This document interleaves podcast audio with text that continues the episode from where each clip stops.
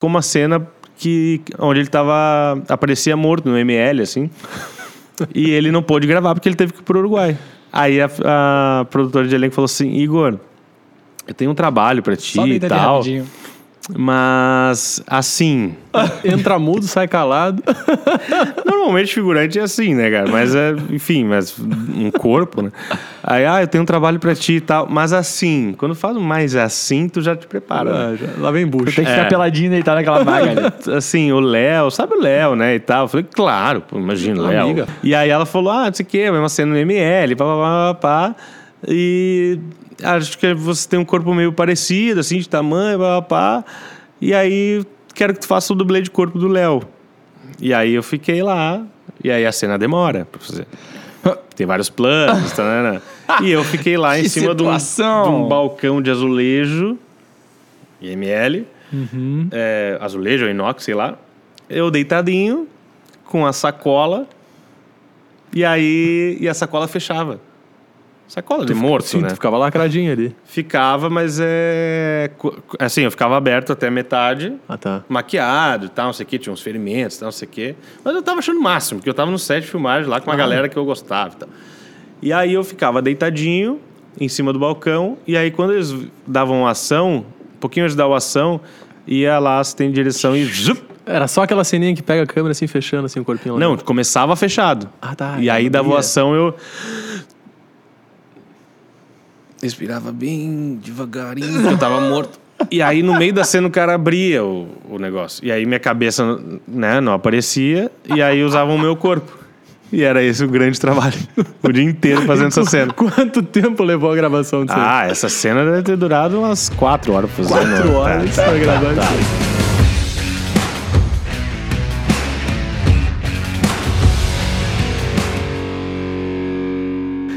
Começando mais um podcast entrevista, um podcast especial com convidados especiais aqui para conversar com a gente sobre sua vida, sua trajetória profissional, pessoal, contar muitas histórias. Eu sou Christian Schink, estrategista digital, e aqui do meu lado, o Fábio Schink, host comigo desse programa. Vamos, vamos de cervejinha hoje. Isso é um pouquinho, um pouquinho diferente. Vamos dar. Tudo certo, Fábio? Tudo hoje, certo, hoje tudo nós ótimo. receber quem? Hoje nós estamos assim, Quem um é o monstro? Um monstro, um monstro nessa mesa aqui. Ah, a gente teve que escolher um assunto para falar de tanto assunto que tinha. A gente podia falar da Muitas nossa infância, histórias. mas daí ia ficar ruim, né? Aí, aí ia ter que cortar muita coisa. né? Chega mais, Igor! Igor Costa, olha, o Igor é ator de cinema, teatro, peças publicitárias e talvez você reconheça ele pela propaganda do Banco do Brasil. Seja muito bem-vindo, Igor. Virou famosinho. Ô, queridos. Bom. Bem-vindo à nossa mesa. Cara, que honra, né? Estar aqui no podcast de vocês, que eu acompanho de longe. E, pô, é realmente, a gente podia falar da, da, da infância, tudo que dava uns Tem uma 14 historinha, né? podcasts. Tem uma historinha, né? Tem, tem uma historinha, mas daí tem que fazer um episódio com todo mundo. Todo mundo da Chamar rua. olha todo aí. mundo na rua. Olha Chamar aí. todo mundo na Nós rua. vamos contar que história de rua é essa. Nós vamos contar. É, vamos contar. Mas, meu, muito obrigado. Meu primeiro podcast. Teu primeiro podcast. Primeiro podcast. Olha aí, somos Olha aí, especiais. cara, agora, tá agora eu me senti vida. especial, me senti Ele tá- especial. Tá vindo, ele É, tá- é. Que eu tenho que legal, voltar pra minha cidade pra ser As reconhecido, origens. né, cara? Ah, Vamos Obrigado, fazer um brinde agora ou depois? Depois, primeiro o Igor tem que se apresentar. Boa. Igor, então é o seguinte. Ih, Tu vai ter que se apresentar pra gente. Mas é, aí é daquele jeitinho, né? É, é o seguinte. Tu vai ter que nos listar aí cinco pontos. E aí agora tu vai ter que ser, tem que ser criativo, hein? Porque a gente, a gente Ai, conhece, ai, hein? ai. Vão ser cinco pontos e um desses pontos tem que ser mentira. E a gente vai adivinhar. Então tu vai ter que usar tua criatividade aí pra largar cinco pontos na mesa Valendo. que a gente não sabe nada. Quem é Igor? Bom, Igor Costa é ator, publicitário, é nascido no Rio Grande do Sul, criado aqui, mora em São Paulo hoje, é, trabalho com peça, teatro, publicidade, cinema, séries, é, televisão também, porque já fiz um, um programa na televisão. E é isso, foram quantos pontos? Acho que aí tu Ah, se fracionar bem, deu cinco, né? se fracionar bem, deu sim. Foi. Tem uma mentira Tem uma aí, mentira né? aí no meio? Tem. Ah! Nasceu aqui, né? Ah, eu mudei, na verdade. É. Eu botei duas mentiras. eu menti tudo, na verdade. Eu sou um grande mentiroso. Entendeu? Que era uma mentira. nas- é, mas quando eu menti a segunda, eu falei, bah, já tinha mentido. Mentiu pra caralho. Menti duas. Eu não tenho certeza se tu nasceu no Rio Grande Eu do acho Sul. que tu não nasceu no Rio Grande do Sul. Tu é carioquinha também. É, eu acho que sim. Eu acho que nasceu lá. Ela também, né? Também, né? Porque temos mais um carioca. Ah, Olha aí, dois cariocas. olha Pra você que não sabia, Quem eu sou vê- carioca também. Quem vê não pensa, né? Temos dois Porque, carioca, porque né? não viram o samba no pé aqui, ó. O sambinha no pé Ah, aqui, ah. No final desse podcast, eu vou, vou meter aqui agora, hein? No final do podcast vai estar em preto e branco já, mas eles vão dançar um vão pagodinho pra nós. Os dois vão sambar. Em cima da mesa. tá, mas qual que é outra Pô, mas põe no final essa cena, porque daí os caras já vão sair Já vão mesmo. ter saído. É. O que, que é a outra mentira que daí passou? A outra mentira é que eu fiz coisa na televisão, não fiz ainda. Não fez? Ah, não fez coisa na televisão É, ainda. programa de televisão, novelas, essas coisas não fiz. Já fez não. programas. Na frente da câmera não fiz, fora, na atrás sim. Hum, Só, só, um participando do backstage. Só produzindo. Mas show de bola. nunca fiz a novelinha, então a aquela gente, coisa. a né? gente acertou, então. Porque eu... Acertaram, acertaram. E a primeira mentira que vale, né? É isso. Então, é Vamos fazer um brinde. Quem é o brinde? O brinde, nós vamos fazer um brinde hoje ao nosso Pavilhão Greenhead, essa cervejaria aqui. Igor, o que, que tu achou da cerveja? Excelente, excelente. Vou levar pra São Paulo. Boa. Ah, Né? Pelo amor de não, Deus. não, não. Ah, Quer, quer tomar. já ia dar. Sabe, sabe eu, a parte da mentira da. Ele vai mexer no microfone mesmo. da televisão. Ele é falou porque que ia fazer. Meter esse bracinho Ah, aqui. Ah, eu falei que meu sonho era participar do podcast pra ficar mexendo no microfone. Ai, tá vindo. não, e não às vezes falar fora dele também. A É. técnica adora isso. O que, que eu ia dizer? Ah, a parte da mentira da televisão que eu só fiz por trás da câmera, eu produzi, junto com uma galera incrível, um programa pro GNT, que era sobre bebidas, né? Ah, eu acompanhei E a gente fez um monte de entrevista e tal, não sei o que, a gente pode falar mais disso depois, mas a nossa grande, o, o grande motivo de piada, de, de risada nos bastidores era cada convidado te ensinava uma forma de fazer brinde. E aí o seu Zeca, Pagodinho, falou que é sempre com a mão esquerda, Com a mão esquerda. que é a mão do coração. Ah, Olha aí, ó. E aí nunca pode ser com a mão direita. Salud. Muito bom. Então, tá aí, mais, mais, mais que brindado, então, com a mão esquerda. Obrigado, Zeca Pagodinho, por essa participação especial no nosso podcast. E essa cerveja que tá demais aqui no Pavilhão Greenhead, Ah, incrível. que estão abertos de coisa quarta a sábado aqui em Novo Hamburgo, servindo essa. Cara, eles têm vários estilos de cerveja. Aqui nós estamos tomando uma Pilsen ultra leve, certo, Robert? É isso, é a cervejinha é cervejeiro tá demais. aqui do nosso lado dizendo Excelente. E agora nós vamos puxar um brinde também pro Tobias, que tá na nossa técnica ali, olhando e fazendo com que tudo dê certo, principalmente quando o convidado sai, mexe no microfone, sai fora do microfone. É ele que tem que dar um jeito. Então, um brinde. também vamos fazer um brinde a eles. Essa... Mão esquerda. Olha aí, ó, eu já aprendi, ó. Eu gostei. Mãozinha esquerda. Nós vamos ensinar isso aqui pra E todo que é uma mundo grande, uma veio. grande, lindíssima novidade a Greenheads, né? Porque não era, não é, não era minha safra isso aqui, né? Não. É, mas eu fui embora, Tá, não então já, tinha. já começa nos Eu dizendo. achei já. maravilhosa. Tu era de Novo Hamburgo e aí agora tá morando onde? Eu era do Rio de Janeiro, né? Que é essa mentira. Ah, ah, tá, é Tá. verdade. Nasceu no Rio. Nasci, é. Fui parido lá. E aí fui criado aqui no Sul. E aí tem grandes histórias da nossa infância. Nós vamos contar várias. que a gente cresceu na mesma rua. A gente nasceu e cresceu na mesma rua. E aí, 2019, eu fui pro. Fui, me mudei para São Paulo. 2019. É. E aí veio a pandemia, né? Tá. O cara chega em São mudou- Paulo, agora eu um vou pouco. ganhar o mundo, vou Aham. conquistar É tudo. É e. Chegou pá, minha vez. Chegou minha vez. Toma, fica em casa. E aí é isso. E cai, mas, meu, maravilhoso e tô lá até hoje. Trabalhando bastante, graças a Deus. Foi pra São Paulo pra tentar a vida de ator. Só, viver só disso, na verdade, que eu sempre falo, né? Porque aqui eu, aqui eu já trabalhava, eu comecei a estudar. Isso acho que foi em 2000 e... 2014, ano de Copa, eu lembro. E aí comecei a estudar. 23 aninhos. Eu fiz a conta muito errada. Mui- Não, para, 23. Ah, Há oito anos atrás? 8 anos atrás. Ah, é que eu tinha 23 anos. Eu falei, porra, 23 anos atrás. Beleza. É, Ah, não sei quantos anos eu tinha. Deixa eu ver. É, sim, tá de 91. Por aí. É, isso É, aí, então tá isso por- aí, por aí. isso aí. Tá. Muito bom. Tá, mas e É bom no número. E aí eu comecei a estudar aqui em Porto Alegre, na, na Casa de Teatro de Porto Alegre, na Take 04, que é o núcleo de TV e cinema da Casa de Teatro. E nisso eu já fazia a, publici- a faculdade de publicidade e propaganda, que é uma grande coisa em comum nossa também.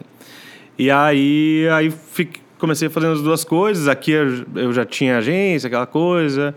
E aí, quando eu termino os estudos de ator, que for. Que na verdade a gente nunca termina, né? Mas terminei aqueles cursos lá. Fiquei seis anos fazendo os cursos lá. E. E aí, mas nesse meio tempo já trabalhando com as duas coisas, como ator Calma, e publicidade. Seis anos fazendo cursos de ator. É. E não aprendeu. Não, ainda não. Não, mas- não mas bah, seis anos é uma bastante, faculdade. cara. É, a gente- é, lá tem a, a Casa do Teatro tem o curso, o curso, não sei como é que chama, regular, alguma coisa assim, que é tipo uma faculdade, que são acho que quatro anos, não sei se mudou agora.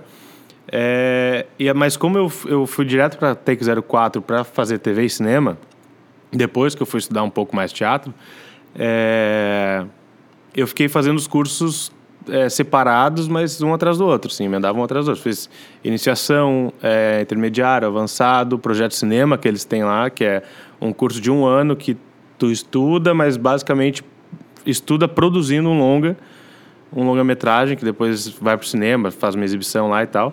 Eu fiz dois projetos de cinema e todos esses cursos é, desde o início, assim, tudo desde o Tá, zero, Desde assim. quando veio esse sonho de ser. Ou não, talvez nem seja um sonho, né? Já botei como um sonho de ser ator. Não. Eu acho que isso aí a gente não sabia. Na, ver... Foi uma na verdade, surpresa que pra nunca foi um gente. sonho, assim, Olha o Igor na TV. pra todo mundo, né? Meus Ah, pais tá- tá também falavam. Teus "Pô, pais tá no também. pau. Eu tava É, quase... Esse aí. Ele tava quase encaminhado. Tava daí quase encaminhado, aí eu... Enfim... O irmão Já, lá. já tava voando ruim na já, publicidade, irmão aí vindo foi ser ator. Já, ainda, é, né? aí Tá pai e mãe, vou ser Chutar- ator mesmo. balde. E aí eles... Putz, é merda. Mas, ah, não, brincadeira. Mas eles... ah, onde que a gente tava falando mesmo? Ah, do sonho, Sonho, né? né? É, não, cara, na verdade, quem... É muito louco isso, né? Porque às vezes a gente... é, eu já conversei com vários amigos, assim, várias pessoas e tal. E, cara, eu posso falar de vocês também, algumas coisas que a gente fazia na, na infância ali, de brincar, não sei o quê, que, cara, a gente adorava fazer aquilo. Sim. Às vezes, às vezes tu faz alguma coisa que tu adora, assim, e aquilo ali vai se apagando. Para algumas pessoas, aquilo pode... Poderia ser um- uma, uma, uma jornada profissional, né, uma carreira. Para outras, não, e tudo certo. Mas como vai se apagando algumas coisas, a gente vai esquecendo, porque a vida vai acontecendo. Influência a, a familiar, influência de grupo. influência da sociedade toda ali, de que tu tem que fazer uma coisa e tal, não sei o quê. E daí, dentro daquela caixinha, é, eu, eu escolhi ainda a publicidade, assim, mas tu vai, vai esquecendo algumas coisas, né? E eu fiz teatro na escola, eu adorava, pá, pá, mas foi se apagando. Mas aí eu tenho uma tia, a tia Rogéria, que é a irmã da, da minha mãe, que mora lá no Rio, e ela trabalhou por muitos anos com teatro, produção de teatro, produzindo, é, acho que é, cinema também e tal, mas muito teatro. E ela sempre, desde pequenininho, falava que, que eu tinha jeito pra coisa, que, né, que eu era mais Desinibido. desinibido e tal, não sei o quê. É... Sempre com uma gozadinha na. Bom, enfim. Nossa, começou agora esse Começou negócio de gozadinha. É... É, Não, mas aí ela sempre falava que, pô, tu tinha que estudar, pá, pá, fazer isso, experimentar, né? Ela sempre falava assim, vê se tu gosta, vai viver um pouco isso e tal, porque tem jeito. E aí, como ela sempre trabalhou com isso, eu ficava com isso na cabeça. Mas aí, como a gente se via sempre em férias e etc e tal, vivia isso nas férias, voltava para a realidade e a vida acontecia de novo e aquilo lá ia morrendo. Até que um dia ela, eu mais velho, acho que foi em 2013 ou início de 2014 mesmo, ela falando de novo ali, me enchendo o saco no bom sentido. E aí eu, eu lembro assim, a gente estava jantando, eu, um amigo e um amigo. É, o Melão e a, e a Mari. E aí a gente estava jantando e tal, não sei o quê, e eu comentei isso com eles. E aí que a minha tia fica me incentivando e tal. Eu disse, ah, mas por que tu não faz um curso? Por que tu não vai atrás?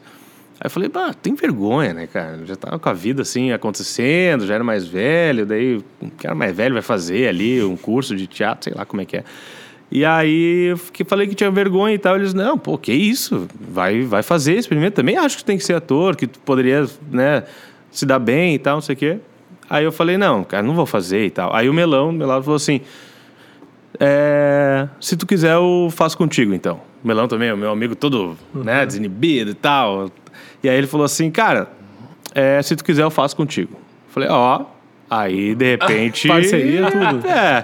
Cara, ele se matriculou comigo, só a gente foi... E aí começamos a fazer o curso. Ele largou, acho que no segundo ou no primeiro módulo ainda. E depois ele foi, e eu, aí eu já tinha sido mordido pelo bichinho Sim. ali e continuei. Já tinha pegado o gosto Cara, pelo que negócio. Fantástico. É, e aí depois ele falou assim, cara, eu só me matriculei pra, pra tu ir lá, porque eu não, não, que, não quero Cara, ser vamos fazer ator. um brinde ao melão. Um brinde ao Um brinde melão. ao melão. Melãozinho, ó. Um grande incentivador. Não, mas é verdade, Ah, eu cara. brindei com a mão direita. Eu também. Ah, vocês estão ruins hoje, né? É que Só eu- eu, que tô fazendo com a, com a Eu tô, aqui. eu tô desfavorecido aqui, é. Mas isso é importante Cara, também, né, incentivo cara? dos amigos. Incentivo dos amigos. E na prática, meu, não é vai lá e faz. Às vezes Não, o cara não é precisa só um de um... tapinha nas costas, assim. É. Não, não. Uma Vamos lá. coisa muito legal, assim, que ele fez. E aí, e aí eu continuei e, cara, fui embora. Fui embora. E aí é isso. E aí, bom, querem falar mais alguma coisa? Eu tô falando aqui, né? aí, eu é tô um gostando. grande Não, eu- monólogo. Eu, tenho uma pergunta. Aliás, monólogos. É Ah. bom, tu é bom em monólogo ou não? Acho que sim, né? Acho que sim, hein? Acho que sim. Pro- Procurando o Igor na internet, a gente encontra alguns Monólogo. monólogos que ele já fez, assim. Tipo, é. Recitações. 103. Recitações que tu tem pelas redes Insta. sociais e Ah, tal. óbvio. Bombava. Ah, as Bombava. músicas, as leituras, as leituras Pegava de letra, música, é. letra de música É. e fazia uma dramaturgia em cima daquilo. Eu, eu, assim, o monólogo autoral é uma coisa difícil no mim. De- Sim, Fábio. Tu sabe o que significa? Tá. Segue. desculpa. Solete, soletre. É, o monólogo autoral, assim, pra mim é, é ainda uma barreirinha, assim, porque sentar, escrever, assim, uma coisa. Re- Escreve umas coisinhas, mas é aquelas coisas de gaveta, assim. Escrever uma coisa pra jogar no ar, assim, eu acho que ainda não, não tem nada pronto, assim, mas essa coisa de. Eu não sei se começou na pandemia esse negócio de, de leitura de música que eu comecei a fazer. E eu acho que sim. Eu acho que sim, né? Mas foi uma parada de tipo de. É, eu acho que foi pra. pra me exercitar. E eu, e eu pensando, pô, parado, estamos tudo parado, sem fazer nada, e o ator vai enferrujando. Né? Acho que tudo na profissão, na Tudo. verdade, né? Eu sempre falo Se tu que. não exercita o músculo ali, vai. Exatamente, na publicidade mesmo. Tem gente que vem falar comigo até hoje de se eu tô trabalhando com isso, não sei o quê. E eu sempre já indiquei vocês também nessa, nessas conversas, porque eu falo, cara, faz tempo que eu não faço. Faz tempo que eu não pego alguma coisa fazer um site, né. Eu falo, fala com os guris, fala com fulano, fala com o ciclano, dependendo do, né, do, do nicho, porque vai, vai, vai enferrujando. E aí eu tava com isso do ator, bah, a gente vai enferrujar, porque não sei o que, né, né. E eu acho que a música, a música tem uma coisa muito legal, assim, e muita gente fala isso, fala, fa- é, comenta, assim, responde meus vídeos falando isso, assim, que a música, tu escuta a música, tem a melodia, papapá, e às vezes a letra, e como tu canta, né, conforme a melodia, nem sempre é, é quer dizer, normalmente é diferente de tu ler a música, simplesmente ler. E aí tu presta muito mais atenção na letra.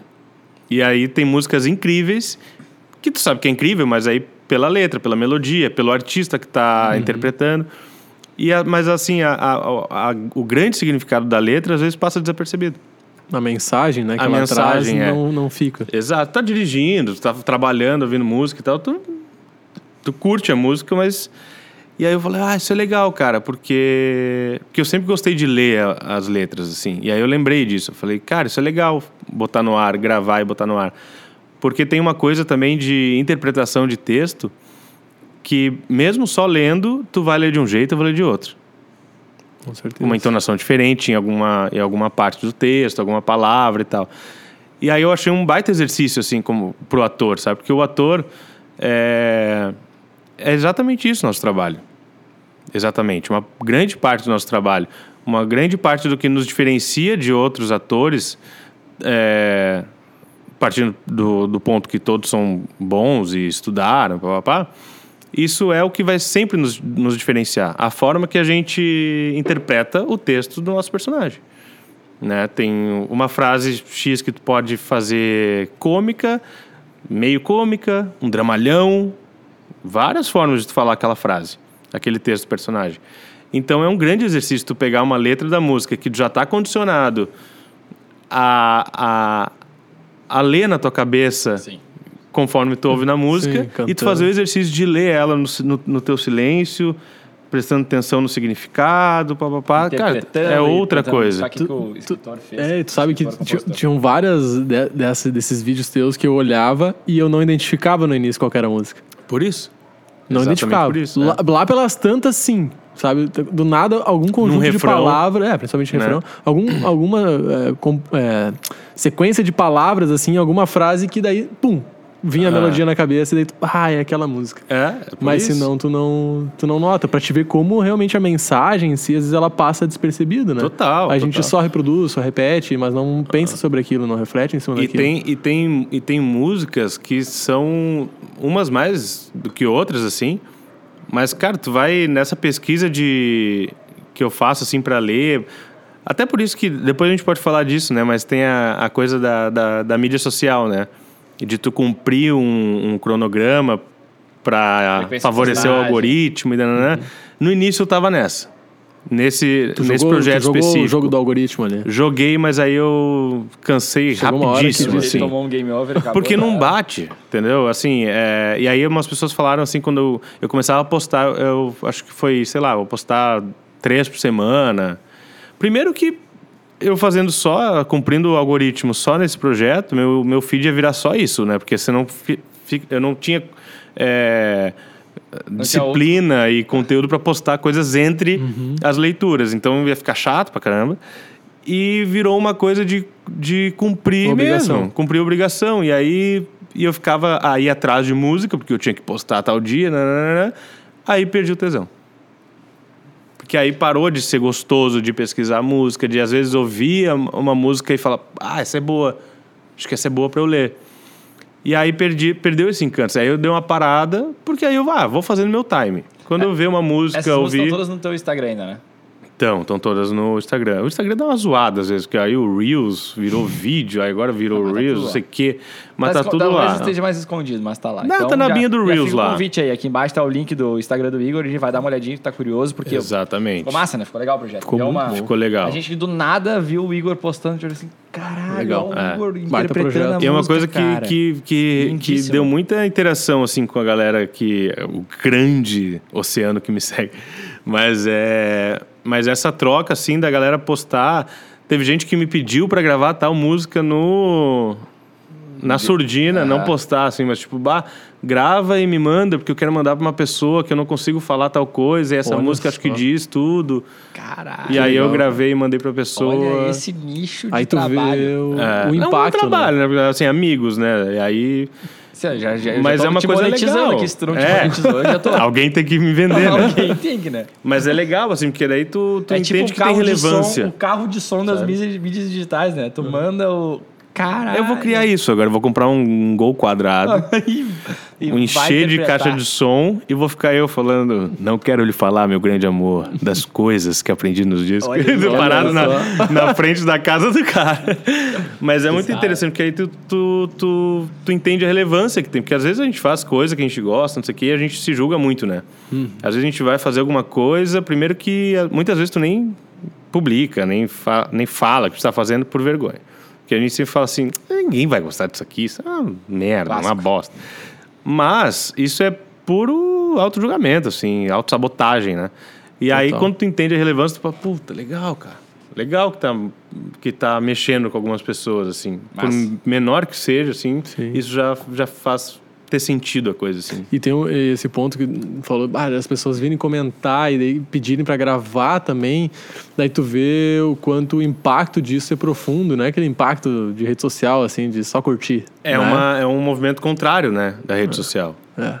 É, por isso também eu acho que o negócio do cumprir o, o cronograma para favorecer o algoritmo não faz sentido em alguns, alguns projetos. Eu acho né? que isso deve ser uma dor de todos os artistas e tal, devem passar por isso. total, total, Devem ter se frustrado muito ao longo do, total. dos anos, principalmente em pandemia, assim, de tentar se adequar ali a esse jogo da rede social e aí não É. encaixou, viu, né? Muitas pessoas tiveram essa, esse mesma, essa mesma percepção que tu trouxe, assim, de entrar e tentar cumprir e, e- e agir como se fosse quase uma empresa, né? Também É. ali produzindo e tal. E chega um momento que, cara, não faz sentido isso aqui que eu tô fazendo. Exato. Aí e tem para, coisas repensa. interessantíssimas, às vezes, que aí não, não, não se enquadra no algoritmo. Que tem a coisa do tempo agora. Então, De um vídeo de um minuto, mais de um minuto, já não vai, já não vai bem. É. E aí o cara faz um conteúdo super interessante, mas tem mais de um minuto. Daqui a pouco a pessoa nem sabe disso também. E o negócio flopa, né? Como chamam. Cara, Exato. E isso desanima, porque fala assim, "Mas ninguém gosta. Porque aí a coisa, a coisa rápida, ela é mais banal. Então, É o rasa. grande é rasa. Então, o grande conteúdo é esse. Então, tu faz uma Sim. coisa interessante, um pouco mais longa, ou até mais profunda, sem troca de planos, tem edição também nessa história do Sim. algoritmo, que tu tem que, né, lá, mais meio segundo ali. em cada plano, tá, tá, tá, tá, tá. E aí a, a gente se acostuma a ver isso também. Tanto é que a gente sempre come... nós, eu mesmo, é, a paciência para ler um grande texto, uma grande legenda, por exemplo, Já não não, é a mais. mesma. Isso é horrível, né? Então isso frustra uma galera que faz conteúdo interessante, Sim. entendeu? Eu até tava, tava falando isso, eu tava pensando, pra gerar os nuggets desse podcast, que eu jogo no Instagram, eu penso sobre isso, sabe? Uhum. Eu vou lá gerar um corte, daí eu olho assim, cara, esse corte pode ter até um minuto, né? Tranquilo ali. Só que daí eu vejo, bah, mas um minuto é muito longo, as pessoas não vão ficar. E às vezes eu faço um corte de até 30 segundos, sendo que eu deixei uma parte importante de fora. Mas eu deixei justamente pensando, bah, as pessoas não vão ver. Eu não vou gerar Exatamente. retenção, o algoritmo não vai me priorizar, eu não vou ter mais o alcance que eu poderia ter. Exato. Então eu tiro o conteúdo fora, O que coloco só sabe? uma coisa meio superficial, engraçada, deixo o conteúdo de fora pra jogar dentro daquelas segundos que o algoritmo E aí o público também perde um monte de coisa que nem tá sabendo. Exatamente. Por isso a frasezinha tudo pelo algoritmo, né? O que, que a gente, ou o que, que as pessoas, porque a gente ainda não faz tudo pelo algoritmo, mas tem muita gente que se deixa de fazer um conteúdo do caralho por causa do tempo, Uhum. enxuga ele, faz uma coisa mais rasa, mais banal, como tu falou antes, eh, por causa do algoritmo. Exatamente. Isso é uma bosta. Tá, mas e aí, deixa eu perguntar um negócio. Curiosidade minha, na verdade. O que, que é a coisa mais legal de ser autor, ator? Além de ser. Ah, eu ia dizer além de ser conhecido, né? Mas é que daí conhecido também tem gente que nem gosta de ser tão conhecido assim, né? Não É, sei. Mas isso Já Depende essa pelo que tu é conhecido, né? Acho que todo mundo gosta de ser conhecido pelo seu trabalho. Reconhecido, na verdade, né? Pelo, pelo trabalho que faz. Aí tu ser conhecido por outra coisa, que às vezes, né, sei lá. Não tô dizendo os grandes famosos, eu não sou nada, né? Mas é, acho que reconhecido pelo trabalho, por um trabalho que tu fez, isso todo mundo quer ser, né? Isso não quer dizer tu ser parado na rua, mas Sim. as pessoas, algumas pessoas chegaram e falaram, pô, legal aquilo lá que tu fez. Pode ser amigo, família, enfim, não é uma grande multidão. Isso já, isso já vale, assim. E a coisa mais legal Coisa de ser mais ator, legal, eu ia dizer, eu influenciei, né? Consegue, Não, não- consegue pensar nisso, assim? O que, que é o mais legal mais de ser legal? ator? Ah, O que, que é apaixonante no final das contas, nessa- toda essa história aí? Pode ser clichê isso, assim, mas é o grande tesão de, de, de ser ator é tu conseguir ser várias pessoas Nossa, que clichê, na vida. É verdade. Mas é Mas verdade. é, mas é legal, eu acho. verdade. Eu ia gostar, eu ia gostar cara, é também. verdade. E é um exercício de vida mesmo, assim, porque é, primeiro, só para só para complementar, assim, a coisa, para mim a coisa mais legal de ser ator, na verdade, sendo um pouquinho mais profundo, é viver do que eu amo, viver do que eu amo, sabe? Ah, legal. Isso pra mim é parar assim e eu falo direto assim lá em casa e tal pra Ramona, eu falo, cara, é, eu falo, eu chego assim, nossa vida é muito boa, né? Aí, hã? Não, porque assim, nossa vida é muito boa, parece que está, meu Deus, com tudo realizado, Sim. né? Dinheiro, carreira, tu- não. Aí eu falo, não, porque nossa vida é muito boa. Cara, a gente vive do que a gente gosta de fazer, né, cara? Quantas pessoas vivem assim? Pouquíssimas. Pouquíssimas. Pouquíssimas pessoas fa- fazem e ganham dinheiro, conseguem, né, se manter com o que ama fazer. Então, primeiro, primeiro é isso. E o clichê é, cara, fazer, é viver tudo que a gente, que a gente, várias vidas em uma. Cada projeto, cada personagem, tu vive uma vida que não é tua. Alguns tu não, tu nunca sonhou ser, lá, um vilão. Mas é legal fazer um vilão, sabe? Nunca, nunca sonhei em ser um, um vilão, mas era do caralho fazer um vilão. Tu sempre Sabe? sonhou em ser o, o mocinho. Não, mocinho, cara, a gente sempre comenta que às vezes mocinho é meio chato fazer. Sim. Porque mocinho não tem muita graça. açúcar ali, entendeu? é. Só que na vida, a gente não. A gente gosta mais dos mocinhos do que. no-. Mas pra tu fa... É tempero, sabe? E aí, não, não que eu queira ser vilão na vida, mas é. A gente tem. A gente tem um pouco de tudo dentro da gente. Então, quando o cara vai fazer vilão, é. Por isso que tem o, o diferencial. Eu vou fazer um vilão, tu vai fazer outro. Pode ser o mesmo personagem, mas eu vou fazer da minha forma, vai fazer. Porque alguma coisa, pode ser meio por cento, vai vir de dentro da gente, da nossa personalidade. A gente tem um vilão dentro da gente, a gente tem um mocinho dentro da gente. A gente tem o trabalhador dentro da gente, a gente tem o vagal dentro da a gente, gente. tem o mocinho e a mocinha ou só o mocinho? A gente tem tudo, cara. A gente vai descobrindo. a gente vai descobrindo. Mas isso é muito interessante, porque vira um exercício de vida. Porque aí tu para. Não essa coisa, ai, chata, muito blazer. Mas é. Tudo tem exceções, mas é- vira um grande exercício de olhar os outros na vida. E as diferenças, e as atitudes. Pá, pá, pá. Não tô falando de gran... um olhar, nossa, o cara matou, ah, mas. Mas tu vai entendendo, assim, o jeito da- das pessoas, porque a gente não pode... Isso que a gente fala, assim, de uma forma geral, é... Ah, não, a gente não pode julgar o outro tal.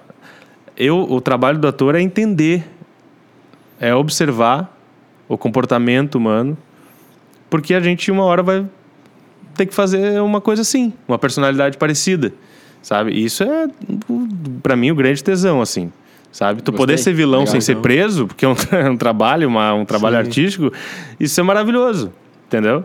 E tu poder viver na pele... Por exemplo, eu já fiz um, eu fiz um curta, um pouco antes de mudar para São Paulo, eu fiz um, fui chamado para fazer um curta aqui no Sul. E o curta chama Levítico 23 e a cura.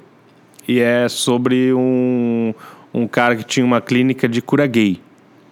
E eu fazia um, um homossexual que estava na clínica por vontade própria, né, pela lavagem cerebral ali da cura e tal, não sei o quê.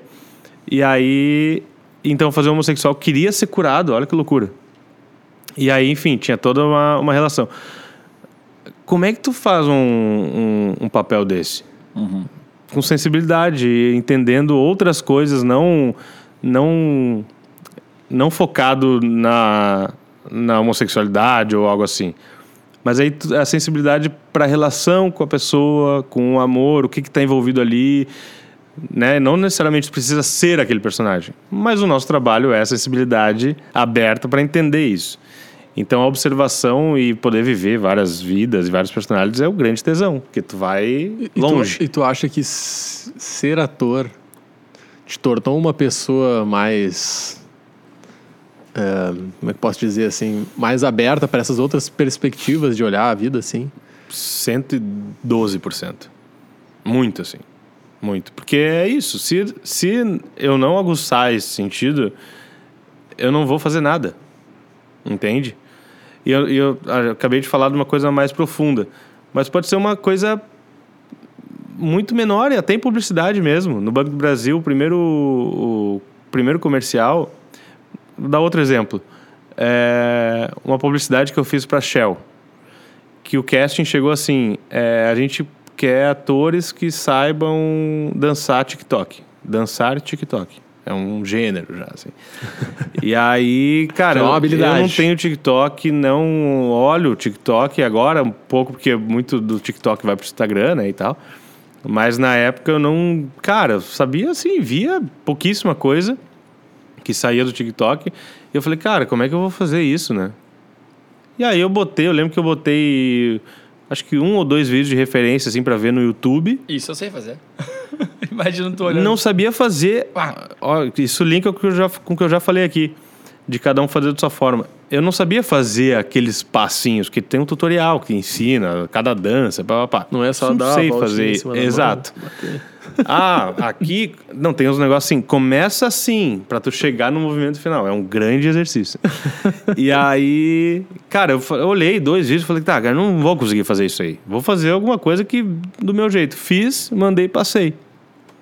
Então eu fiz do meu jeito, mas isso é uma coisa mais rasa que eu tava falando. Se tu não, se tu não tiver aberto a ver isso, quando precisa fazer um personagem pra fazer isso, não tivesse esse mínimo de sensibilidade, porque eu podia ser o cara falando assim, esquece, não vou nem mandar, coisa ridícula, TikTok, não vou fazer isso. Não vou fazer um comercial dançando na TV. Mas podia ser um personagem. Podia ser um personagem engraçado numa série. E eu teria que estar aberto a fazer isso, se eu quisesse. Então, então a gente tem que ser assim. Das coisas mais rasas às coisas mais profundas. Se eu tiver que fazer um serial killer, eu não defendo um serial killer na vida. Mas, para o meu trabalho, eu vou ter que entender a cabeça de um serial killer para ser um na, na ficção. E eu ia Sabe? perguntar antes se qual que era a parte mais difícil, tipo, a mais legal, né? Deve ter a mais chata, deve ser a mais difícil, mas qual que é a mais difícil de todas? A burocracia. Essa- Buro... A burocracia. Ferrou. Ah, a burocracia, né, cara? Qualquer vida profissional. E o ator não tá afim de fazer. De emitir nota. De todos eles, E, com- e fazer é cálculo. É, a gente É não coisa tá afim de chata. fazer, sabe? Eu, Ah, eu tento o a máximo. pergunta, né? Por quê? Por quê? Que Não, porque eu não queria esperar a burocracia, né? Não, tu esperou mas que ele o que falar- faz muito sentido, né? Que droga, eu devia ter trazido um ator fake aqui, ele ia responder o que eu quisesse. Né? O que- Não, ah, ele tu- respondeu a tu- burocracia. Tu tem a resposta aí que tu queria É, ouvir, é isso? É. Não, mas é, tá, podemos falar de outra coisa, O mas Fábio- isso o é Fábio chato queria pra ouvir, caramba. assim, o mais difícil é decorar as falas. Não é. Pra falar. Não, é. Isso é divertido pra caramba. Isso é divertido pra caramba. Caralho. Não, eu achei boa a resposta, por causa que agora tu me acabou. Vamos pra próxima pergunta. Isso é muito chato, cara. Tirar nota. É, negociar cachê. Por isso que a gente tem os parceiros com a gente que são os agentes, Os agências e tal. Mas é. E eu tento mandar sempre pra eles essa buro- burocracia, assim. Mas tu acaba participando de alguma forma, né? É, mas é chato negociar cachê, ver porcentagem de agência, emitir nota, esperar. Pra, hum, essas coisas. Receber, é chato. Você ficar preocupado com isso, entendeu? ah, vou fazer um trabalho. Aí eles falam, ah, tem um trabalho tal que o cachê é tanto, mas de repente a gente negocia. Daí já entra uma coisa chata que é negociar. Tem a porcentagem que é tanto. É, precisa emitir a nota fiscal própria, porque às vezes é nossa, né? Esse papo inteiro é chato, entendeu? Sim. Ah, e vai pagar em 90 dias, tá? Ah. Ah, tá. Tá bom. Então, é- é- esse pré é chato pra É caramba. chato. Depois que fechou, que acordou e e agora vamos lá, aí é massa. Exato, mas aí às vezes depois que tu gravou foi incrível, daí três dias depois eles ficam, tem que mandar a nota fiscal. Aí eles mandam. Que às vezes é pra, em- pra emissora, às vezes é pra produtora, né, né? Aí cada um te manda, tipo assim, um documento gigante fazendo fa- coisinhas que tu tem que botar na nota. Ah, a nota tem que ser assim, assim, assim essas coisas, mano. Eu Nunca soube fazer. entendeu? Quando a gente trabalhava junto, que eu tinha agência, a gente fazia trabalho junto, o tio Noni deve. tio Noni era um terror. novo, Pra eu pagar não um boleto, fazer. cara, era um terror. O tio Noni ficava me enchendo o saco. Cara, é isso que eu não gosto de fazer. Isso pra mim é um terror. Um terror.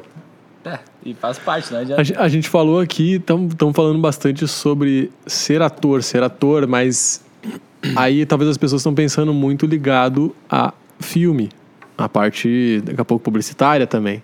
Mas tem o lado do teatro. Tem um lado do teatro. O que que tu já fez hoje, assim, de teatro, de filmes?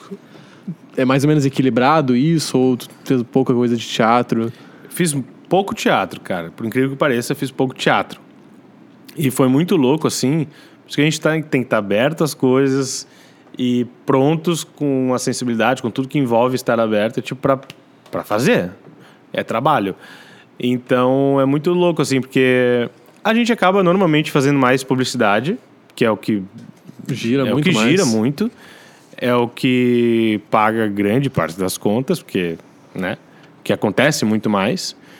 É, isso também é uma coisa que o viver ator- do ator passa por isso, por isso que a minha escolha de ir para São Paulo, porque lá acontece muito mais volume, então tu consegue viver disso, entendeu? É, filme, série, fiz algumas coisas, algumas coisas. Aqui, na época de, de, de, de estudo, fiz muita coisa de, de figuração. 2014, 15 ali, eu fiz... Cara, eu fazia figuração em tudo que der, de cinema, né? É, que rolava em Porto Alegre, eu tava fazendo. Porque era o, meu, era o nosso estágio. Pra mim, assim, eu tinha que ir me enfiar em tudo pra estagiar no Figu- meio. Figuração é paga ou não é paga? É muito mal pago. Mas, Mas tem- é pago. Tem um cachezinho. Tem. Eu, pra mim, era sempre de graça. Não, tipo assim, ó, não, tá não. começando, vai lá, tem que fazer Não. hora, sabe? Botar banco de hora. Não, porque por incrível que pareça, tem, tem perfil para publicidade. No cinema, né? Foi onde eu fiz. Sim. Mas publicidade acho que também tem. É, mas, tipo assim, pra TV e tal, normalmente não, porque daí é uma galera, tá ali, borrada Sim. e tal. Mas pra filme, já fiz dublê de corpo, já fiz é, figuração, figuração Já- já especial. fez- calma aí. Já fez o quê? Dublê de corpo. O que, que, que, que faz um dublê de corpo? Dublê de corpo, né? Faz de conta que é o outro, né? Não, eu, eu fiz num- numa série que chama Por que, é Caixa chamado? Preta. é, por Conta que, que é é chamado um dublê de corpo? Cara, isso é Uma legal. cena que o ator não quer fazer. A gente precisava que alguém caísse desse prédio, que alguém tá exposto, pois então. Quanto que estão pagando? Ah, tu Cinquentão? pensou nisso? 150. Não, tu 170 pensou eu faço. nisso? Ah, Eu já pensei em outras coisas aqui. Não, gra- é, bom. Mas aí vai de te aceitar, né? O dublê de corpo ou não. Mas essa história é legal porque é, tem um ator que chama Léo, o Leonardo, Le- Leonardo Machado, que infelizmente já, já nos deixou. Mas ele, cara, muito engraçado, porque quando eu tava começando eu- nessa história de fazer figuração e várias coisas, aí tu começa a fazer figuração, figuração especial, elenco de apoio que chama, que vai um pouquinho, ah, aparece um pouquinho, já não aparece borrado. Ah, ele- elenco de apoio. é, Já Tá, não tem o figurante e tem o elenco de tem apoio. o figurante, tem o figurante especial, tem o elenco de apoio e tem o elenco principal.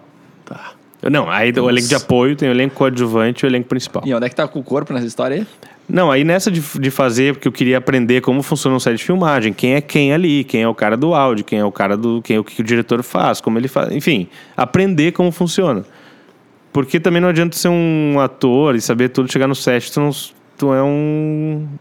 um- pode falar um bosta aqui? Vai. Tipo assim, um bosta, com a bosta. relação com pessoas. Então tem que entender que é a hierarquia do negócio e tal.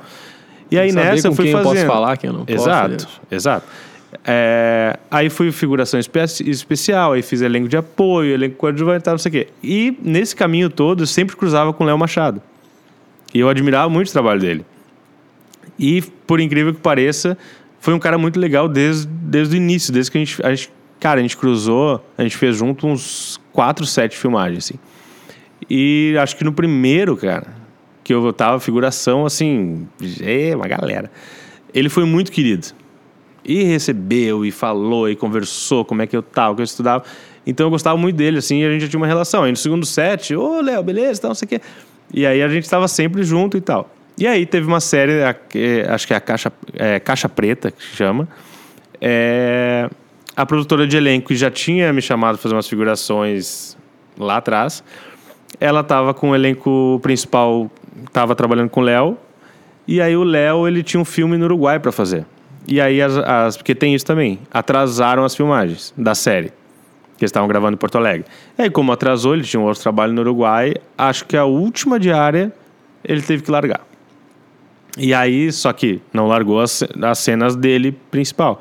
Ficou uma cena, depois que eles viram, ficou uma cena que onde ele tava aparecia morto no ML assim. E ele não pôde gravar porque ele teve que ir pro Uruguai. Aí a, a produtora de elenco falou assim: "Igor, eu tenho um trabalho pra ti Só e tal, rapidinho. Mas assim, Entra mudo, sai calado. Normalmente figurante é assim, né, cara? Mas é, enfim, mas um corpo, né? Aí, ah, eu tenho um trabalho pra ti e tal. Mas assim, quando faz mais assim, tu já te prepara. né? Ah, já- lá vem bucho. Tem que ficar É. peladinho e deitar naquela vaga ali. Assim, o Léo, sabe o Léo, né? E tal. Eu falei, claro, pô, imagina, Léo. Amiga, fala. pra mostrar aqui agora a cena? Ô, Não posso porque eu tenho que estar nu, né? Melhor não. Entendi. É. E aí ela falou, ah, não sei o quê, vai uma cena no ML, pá, pá, pá, pá, pá. E acho que você tem um corpo meio parecido, assim, de tamanho, pá, pá, pá. E aí quero que tu faça o dublê de corpo do Léo. E aí eu fiquei lá, e aí a cena demora pra fazer. Tem vários planos, tá, né, né? E eu fiquei lá em cima de um, de um balcão de azulejo, IML, é, azulejo ou inox, sei lá. Eu deitadinho, com a sacola, e aí e a sacola fechava. Sacola de morto, Sim, né? tu ficava lacradinho ali. Ficava, mas é. Assim, eu ficava aberto até a metade, Ah, tá. maquiado e tal, não sei o quê, tinha uns ferimentos e tal, não sei o quê. Mas eu tava achando o máximo, porque eu tava no set de filmagem lá com uma galera que eu gostava e tal. E aí eu ficava deitadinho em cima do balcão, e aí quando eles davam ação, um pouquinho antes de dar a ação, ia lá assistente de direção e. zup, Era só aquela ceninha que pega a câmera assim, fechando assim o corpinho lá. Não, começava fechado. Ah, tá. E aí da voação eu. Respirava bem devagarinho, eu tava morto. E aí no meio da cena o cara abria o, o negócio. E aí minha cabeça né, não aparecia, e aí usavam o meu corpo. E era esse o grande trabalho.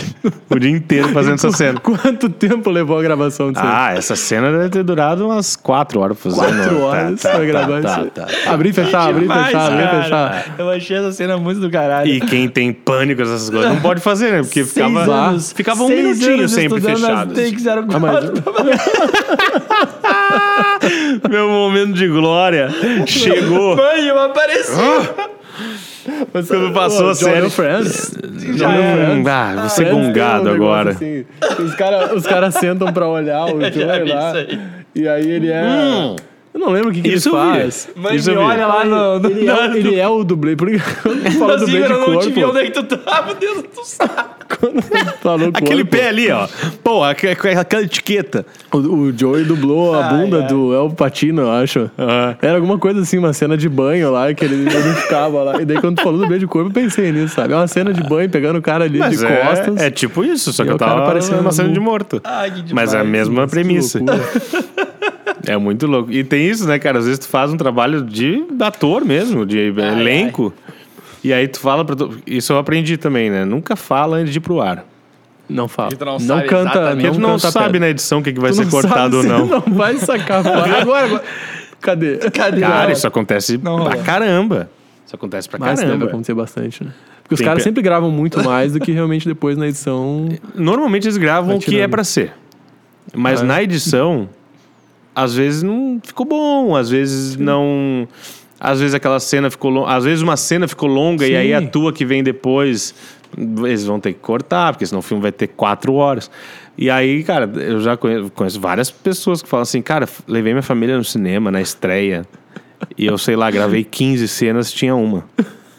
Que louco. Minha mãe do meu lado. É agora, agora. hum, Não, nossa, mas já passou. Meu personagem já passou por isso, não apareceu. Tem isso. E aí isso serviu Ou de seja, lição. o ator não descansa até Até ir tá pro lá ar. publicado. Ali tu fala, fiz um trabalho. Faz o trabalho. É. Aqui, aqui. Isso aí, eu fiquei, não, isso aí tu põe no teu currículo lá que tu participou do negócio e daí não teve. Só depois que vai pro ar. Essa Não é uma das botar. grandes diferenças. Os caras tinha editaram, tiraram tudo as cenas do É. cara. Qual que é uma das grandes diferenças de filme e teatro? Tá aí uma grande diferença, né? Porque de teatro tu, tu sabe que ali vai vai aparecer. aparecer. Mãe, vai lá me olhar que na- É. no terceiro ato No terceiro ato eu entro. eu entro. E eu, vou- eu vou É. entrar, mãe. Aí tu só não entra se tu esquecer de entrar, né? Aí Tem é- isso. Aí é- não é problema do editor lá, né? É, Aí é teu. Mas um é, voltando ao teatro, é, o teatro, eu nunca estreiei no teatro aqui no Sul. Estudei, fiz uns cursos e tal. É, mas nunca estreiei pro, pro, pro público, assim, de vender ingresso, pá, pá, pá. E peças normais, né? Peça de teatro. E aí, quando eu me mudei para São Paulo, eu, nossa, vou fazer publicidade, vou gravar uns comerciais e, e fazer séries e. nanana. Acho que com dois meses ou um mês de São Paulo, é, eu fui morar com os amigos lá. Morava o Gabriel Vacaro, o Chuba e eu num apartamento. E o Vacaro também é ator. E ele tava numa peça em cartaz, um musical. E aí acabou a temporada de São Paulo e eles tinham uma temporadinha, acho que de quatro apresentações, três apresentações no Rio para fazer. E aí um ator saiu do elenco, porque ele tinha pego outro, outro musical e foi fazer. E aí o Vacaro falou assim, ô meu, topa entrar lá, eu falo com o diretor e falo que tu entra no lugar do, do cara lá. Falei, bora. Tamo aí já. Vamos Nunca fiz, nunca, nunca tinha estreado, no, no- assim, pro grande público e musical ainda. Não tem que saber cantar pra É, fazer eu- música. Tem que- eu ia colocar tem esse detalhe. Esse detalhe, Esse detalhe. Tem que. Mas eu falei, vamos. Tudo depende do jeito que tu fala, né? Falei, bora, meu, vamos. Convicção. Certo, tô dentro. Aham. E aí o diretor também me chamou lá, não sei o quê. Ah, vamos fazer. Eu falei, Faz um dó pra óbvio, mim, por favor, Vamos fazer. só pra Não sei um- nem que é dó. Aí, não, mas assim. É... Mas é, tá. Claro que tu não pode ser um. Se eu fosse um completo idiota no assunto, eu não toparia, obviamente. Mas também entra a parte do tipo, cara, eu tenho que estar pronto. Porque assim, não era amanhã a apresentação. Tinha um mês pra fazer. Entendi. É, então eu fui me preparar nesse um mês. É, a loucura é, eu não ensaiei com, com o elenco todo, é, até a gente ir pro Rio.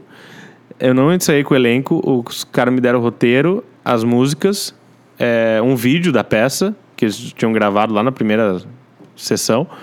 É, E eu ensaiando em casa, os caras, o pessoal do elenco, às vezes vinha um, vinha outro lá em casa pra gente passar as músicas, eles me darem o toque, mas eu fiquei nessa busca que é o grande tesão do ator. Massa. Entendeu? Fazer também o que a gente não não sabe não, mas tipo não domina, Não domina. sabe? É vencer esses lugares, sabe? E aí eu falei, cara, vou vou decorar a peça inteira, porque era uma peça mais longa, era um musical, eu vou eu não vou assim, é que eu não sou um, um ananá pra cantar. Mas eu vou aperfeiçoar uma coisinha aqui, eu vou entrar no, no tom, pá, pá, pá, pá, vou ensaiar os corais, pá, pá, vou ensaiar o solo. E aí Tinha fui. solo? Tinha. Tinha, mas o meu solo. Me dei muito bem nessa, porque o solo era um rap. É, o meu Facilitou. personagem. É, meu personagem chamava Cota. Era o único negro no elenco e ele ia fazer o Cota sofrendo racismo mesmo, tal, Sim. na cota da. Que ele era cotista na, na universidade e tal. E, a, e o solo dele era um rap. E aí eu achei muito bom, porque eu não precisava também dar grandes tons, etc. É. E, e tinha um tom de desabafo no rap. E eu, e eu era o único personagem que quebrava a quarta parede, que é tu te comunicar com o público. No olhar e tal, né? Olha aí, gente. Não, Quebrava a quarta a gente parede. tem a parede do lado. Uma, duas, três. Isso. Nossa, é uma caixa, né? É uma Tu caixa. sa- não sabia disso aí, né? Não sabia. Eu já tinha lido É. sobre isso. Aqui também a gente tem quatro paredes, né? A gente quebra a quarta parede quando a gente olha pra câmera. câmera. né? Então, quando a gente olha e interage, né, com o olhar assim, ou com, fala- conversando mesmo com o público, a gente quebra a quarta parede. Então, isso tudo me ajudou. Que aí era um rap de desabafo, que tinha que saber cantar, mas não era um... E... Na hora que é, Igor? "Ah". e o fato de quebrar a quarta parede pra mim foi muito bom. Foi bom. Porque aí eu olhava, desabafava, cantava pro público e, a- e essa troca já, já me dava uma... O que talvez para alguns fossem ser o contrário, né? Ao contrário, é. Pra Mas alguns seria aí- uma grande barreira. É. Pra ti facilitou. Mas eu tava assim, cara. Esse negócio de nervosismo, eu tava. Eu, Eu ia Eu não perguntar isso aí. passava uma agulha. Nada. Até, o- até onde o, o nervosismo vai, ele, e tem uma hora que ele para, tipo assim, ah, Não. agora já fiz mais de mil horas de No gravação eu final. não. No final, assim, quando tu faz a última cena, a tua última cena, que tu Relaxa. relaxa. Mas e- existe o estar mais preparado e o menos preparado pra tu se sentir mais confortável perante o papel que tu vai exercer, por exemplo. Lá dentro do zíper, eu imagino que tu devia estar de boas. É, porque não tinha nada pra fazer, né? Eu só tinha que ficar deitado, dar uma cochilada. Mas assim, é que se tu não tá preparado, tu não consegue entrar no palco. Tu vai, tu vai, vai paralisar. travar. Trava. E mas eu tava preparado e, e pode ser, cara, o ator mais incrível do teatro, ele sempre vai se sentir nervoso, né? E tinha uma coisa na nossa peça que era interessante, primeiro, era no Rio de Janeiro. Minha família foi assistir. Meu avô, minha avó, assistir, todo mundo. E, e diferente de várias peças, né, do, do, do padrão, a nossa peça começava com uma, com uma cortina translúcida, de voar o branco, assim. E o palco todo apagado, a gente já no palco, enquanto todo mundo entrava no teatro. Então Ah, a gente via ali. todo mundo entrando. A gente sentadinho na marca, assim, na posição, aí eu ficava olhando pra plateia. Aí entrou meu Aí eu avô. falei- Ai, vó. Nossa, é. Ah, fulano ficando. Sabe meu exatamente Deus, onde meu Deus, sentou. Meu Deus, meu Deus. Aí começou a bater o terror. É. Aí, por exemplo, na primeira que isso aconteceu, eu parei de olhar. Porque senão eu ia. Parei de olhar. Eu senti o nervoso, falei, não vou olhar mais. Não vou olhar mais e tal. E aí tem uma coisa, que aí é, é o primeiro ato, né? O primeiro chute. Isso, quando eu jogava bola, também tinha essa coisa. A segurança. O jogador tá cagado pra jogar o jogo. Pode ser bom, pode ser não sei o quê. Se ele errar o primeiro passe, é uma coisa. Se ele acertar, encaixar, Ganha Perfeito. confiança. Vai. é. Então é, tem isso também. Quando a gente acerta, aí tava nervosão. Aí, pum, primeira cena, primeiro coral. A gente já começava cantando e não sei o quê. E aí acertou, Aquilo meu, aí quebrava, tu ganha um, um fôlego, entendeu? Cara, legal. O primeiro degrau é sempre mais difícil. Exato. Então ali acho que é a Exato. mesma coisa, né? É a mesma coisa. As primeiras notinhas ali cantando Tá, é mais é. difícil. É Depois- sobre isso que era o que era a parte mais difícil. Eu imaginava que tu ia falar isso, né? Que a parte mais difícil é entrar no palco e tal. Eu achei do caralho que tu não levou pra isso. Tá, mas agora deixa eu linkar com uma outra pergunta. Ah, existe essa história de nascer pro teatro ou tudo é técnica, tudo é, é treinável? Eu acho, eu- a minha opinião é que tudo é técnica. Dá pra treinar. Eu, eu sou pior nisso, mas eu consigo treinar e me tornar bom naquilo e tá não, tudo bem. não só a técnica, é, tudo é preparação. Aí nisso eu acho que entra a técnica. Sabe? Tem, é, tem a disponibilidade também. Não adianta é, falar pra vocês, ah, vai lá ser ator de teatro e tal. Primeiro tem que estudar muito. Estudar muito pra te sentir minimamente preparado e entrar no palco nervoso. É, senão tu não, não tem como fazer. É, mas na preparação eu acho que tá o, o estar disponível também. Tem que estar disponível para aprender, para fazer o que ninguém vai fazer.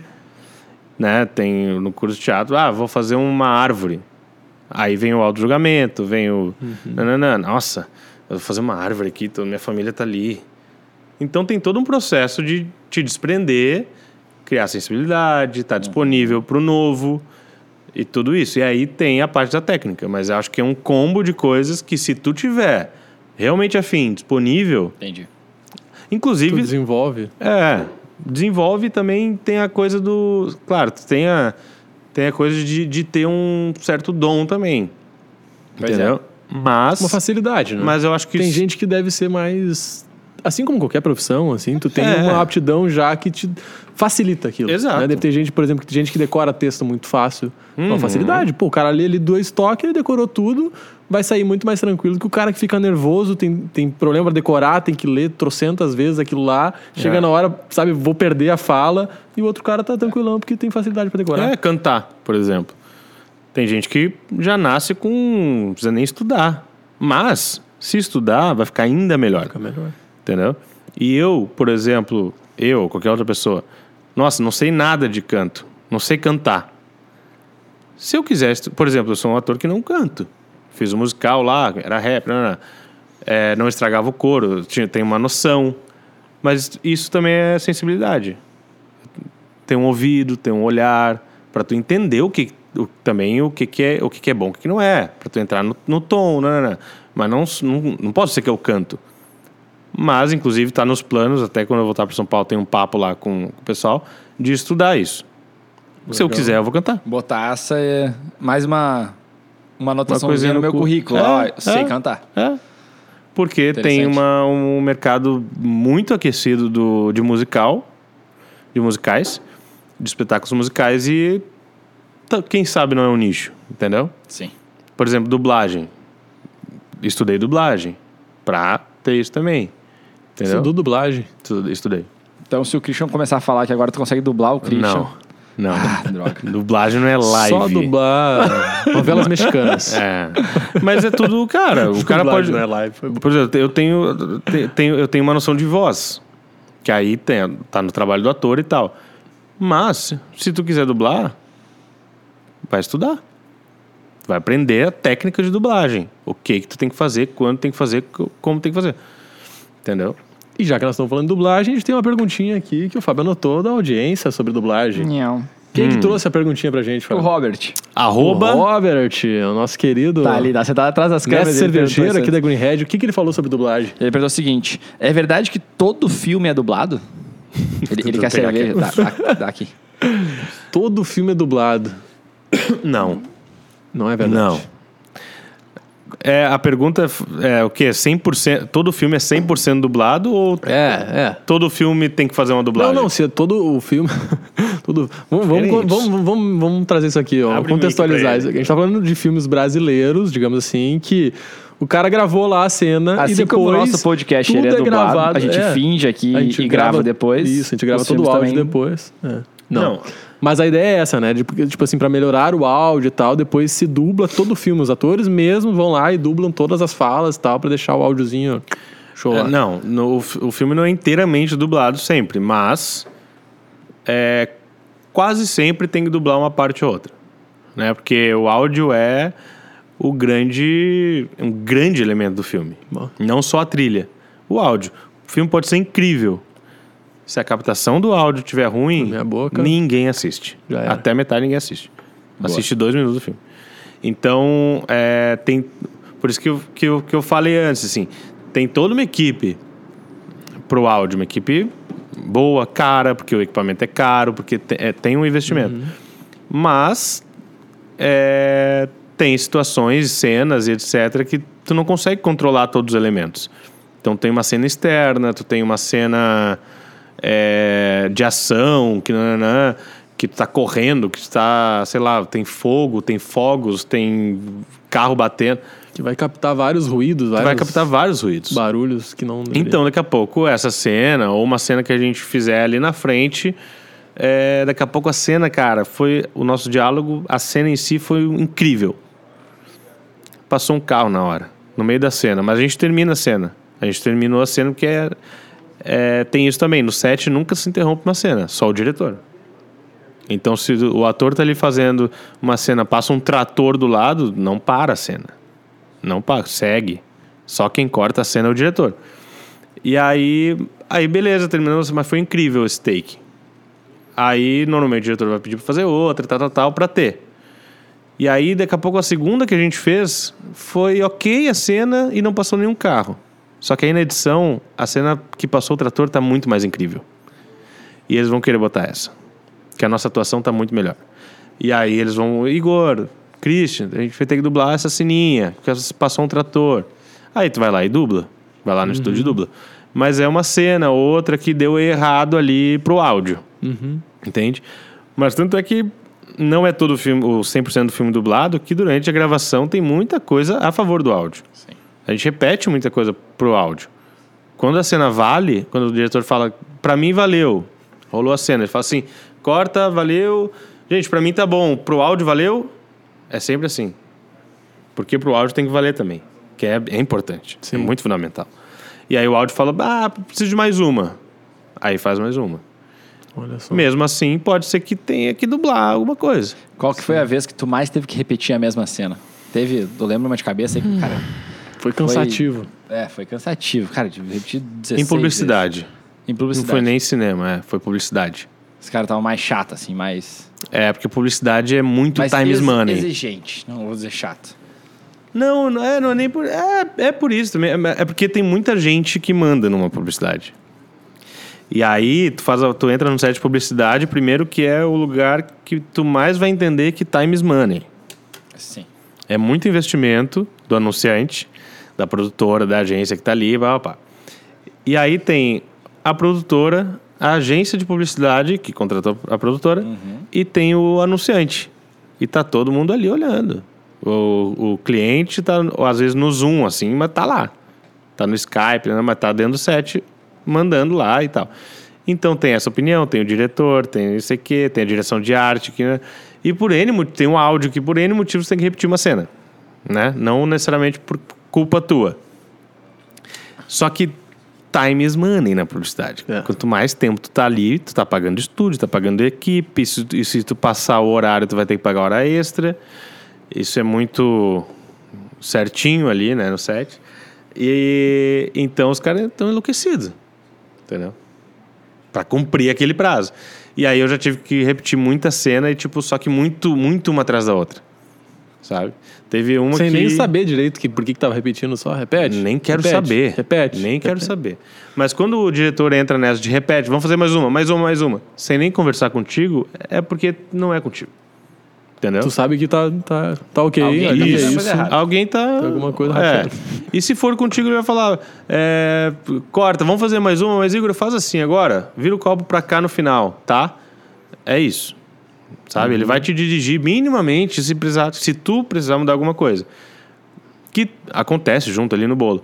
Mas eu lembro que teve uma do Banco do Brasil que eu fiz que era na cozinha. Que eu nem sei se a gente repetiu, foi a mais que eu- a que eu mais repeti. Mas como tinha muita coisinha, foi a que mais deu trabalho, assim. Porque era eu na cozinha, cozinhando ali, pá, pá, pá, mexendo na panela, da- dando texto. É, e aí teve é, várias panelas e tinha uma panela que tinha um- uma ligaçãozinha que fazia fumaça cênica. Que aí quando subisse a fumaça, eu tinha que tirar meu chapéu, abanar a fumaça, para na edição eles colocarem o. Ah, esqueci o nome agora, do, o assistente do Clô, do, do, do- aquele chefe do GNT, né, do Claude. Claude. É, ele participava, então eu, eu me transformava nele. Então tinha toda uma coisa cênica ali. E a fumaça, tinha que ligar a fumaça, e a fumaça não dava certo, e aí eu, eu, ou eu errava, ou o áudio errava. Cara, a gente fez muitas vezes. Muitas vezes. É, Eu tava. Cansado. Eu tava com a fumaça dentro de mim já. e aí, tipo, não sei se foi a que mais repeti, mas foi a que mais deu trabalho. Porque aí repete, liga de novo o, o fiozinho pra queimar e dar fumaça. Não sei o quê. A panela que eu mexi tem que. A arte tem que mexer de novo. Sabe? É todo um. Tem que refazer, Entendi. preparar É. tudo de novo ali. É. bala. E muito rápido, né? E aí tu vai. Tu, tu vai ficando um pouco nervoso, aí tu tem que desencanar uma hora, tem que falar assim. Nossa, tá. Azar também, relaxa, porque se tu ficar tenso, tu vai piorando, né? teu- o teu trabalho de, de atuação, assim. Mas é isso, ser ator é isso. Ser ator, principalmente, é saber repetir e esperar. Que o que tu mais faz no set de filmagem é esperar. Ah, isso deve ser. Senta naquela poltroninha ali, Isso ou lá no ser camarim. tenso. Fica Tu lá, nós vamos te chamar quando precisar. E fica. Aí horas. fica, dorme, Tá. lê. Agora deixa eu te perguntar. Nossa. Isso aí é com todo mundo, tipo assim, com o Igor e com a. Adriane Galisteu. a Adriana Galisteu. todo mundo porque é O que a ela mesma anda fazendo, vibe. hein? Que, que horror. É a mesma vibe pra todo mundo. Ou tu. Todo ou, mundo. Ou não, tipo assim, Sim, não. A galera todo mais ali mundo. de cima já dá. Não, a princípio todo mundo. Tem uns que dão defeito até por causa disso, né? Que dão chilique e tal. Né? Mas. Dão defeito. É, é. Tem uns que dão defeito. É, a gente fala isso. Ih, fu- Ih, fulano deu defeito. Porque deu uma surtadinha no, no, no camarim, né? Nos, Tu já nos presenciou bastidores. uma surtadinha assim? Já. Já? Já. Mas não tenso? convém, né? Foi tenso, assim. Não precisa dizer Pra quem mim, foi, não, mas. eu só virei as costas e falei, "Ih, tem que resolver esse louco aí. É, saiu Não é comigo. Que demais. É, mas se dá defeito é porque tem com todo mundo. Sabe? De esperar, esperar. Porque, cara, tu chega no set, aí eles marcam contigo. O que muda, às vezes, é. Quer dizer, muda sempre. Quando tu tem um nome, tu é famosão, né? né, Eles vão te mandar chegar no horário, sim. Que tu tem que chegar. Sabe? Pra nós, não. Eles mandam assim, ah. É. Publicidade, né? Eles falam assim, ah, chega no set às sete e meia da manhã. E Mas tu vai rodar, às vezes, cara, depois do almoço. Eita. É, porque é, Esteja assim, disponível. é, esteja É, disponível. esteja tu tem que estar ali porque é a hora que rolar de maquiar, eles vão te maquiar, né, beleza. Só que tem a luz toda pra montar, tem o cenário, tem o áudio pra alinhar, tem a comunicação do, do diretor com o cliente ou com alguém que tá, enfim, não tá no set, mas tá ali remoto. Tem toda uma infra, tem figurino pra provar, tem tudo, maquiagem pra provar. Então, tem toda uma infra pra ser montada pra tu rodar, Sim, entendeu? Isso é- sim. normalmente é o de menos, é o que menos demora Sim. né? Mas é, então, cara, tu chegar lá e esperar. E, e- Esperar, e- esperar. Isso eu acho que a maioria das pessoas tem muita. Essa mágica, né? Por trás ali, assim, nas gravações, que eu acho que a maioria das pessoas tem muita vontade, né? Quando a gente perguntou, assim, o que, que tu mais gostava de, ser- de legal, de ser ator, assim, eu logo fico pensando, assim, nos Tu bastidores. achava que sabe? eu ia responder, também tava esperando uma resposta. Não veio. Não, eu logo Não pensei é assim, bah, os bastidores deve ser muito massa, assim, porque tu tá ali por. Tu sabe como é que as coisas estão sendo feitas, sabe? Hum. É sempre aquela, aquela duvidazinha que as pessoas têm, pá, como é que foi gravado tal cena e tal, né? Ah, então, tu tá ali no set, né? Tu gravou pro, pro Banco do Brasil.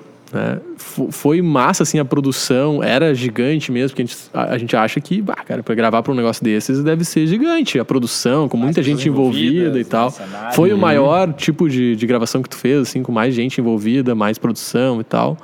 De publicidade, eu acho que sim. Foram, foram algumas, né, pro Banco do Brasil. Mas ah, aí de publicidade, sim. Acho que foi a, a maior, maior infra, assim, que, que teve. Mas é- é- às vezes é pelo roteiro mesmo, sabe? Teve um, teve um, um filme pro Banco do Brasil que, que era dentro do carro. Então a gente fez, tinha toda uma infra, tipo, os caras alocaram lá uma Decathlon gigante para filmar é, em dois níveis de estacionamento. Aí, é- aí tu tem que fazer a direção de arte dos carros, né? Tem que estacionar o carro ali, tarará, posicionar o carro, tem, enfim. Porque o roteiro era num carro, sabe? Então, tipo assim, se o roteiro não fosse num carro, talvez ia ser tudo muito menor. Então depende muito. Mas, sim, casualmente foi a maior, a maior estrutura, assim, de publicidade. Mas, sem dúvida nenhuma, a maior estrutura é sempre filme, né? Sempre Chega. cinema, série, enfim, conteúdo, né? Qu- Quantas pessoas chegam a estar ali num ambiente Ei, assim? Pra gente ter uma ideia. Porque a gente pensa assim, ah, é um monte de gente, deve ter umas 20 pessoas. Não, não. Quanto é um monte de gente? Cara, um monte de gente. Não, já, não. Eu já fiz set de. Com toda a galera, assim, de figuração. Tinha uma, turma boa de figuração. Já fiz set com mais de 300 pessoas. Nossa. Hum. Aí a gente tem uma ideia. Não, não. 300 não. 300 cabeças junto. É, a guerra do Senhor dos Anéis rolando lá. Eu já fiz uma. Eu já fui lá, isso fui lá no início. E, é, e é por isso que é bom quando tu tá começando. Atenção, quem está começando co- nessa vida. É. É não. Cara, não, não te mixa pra fazer.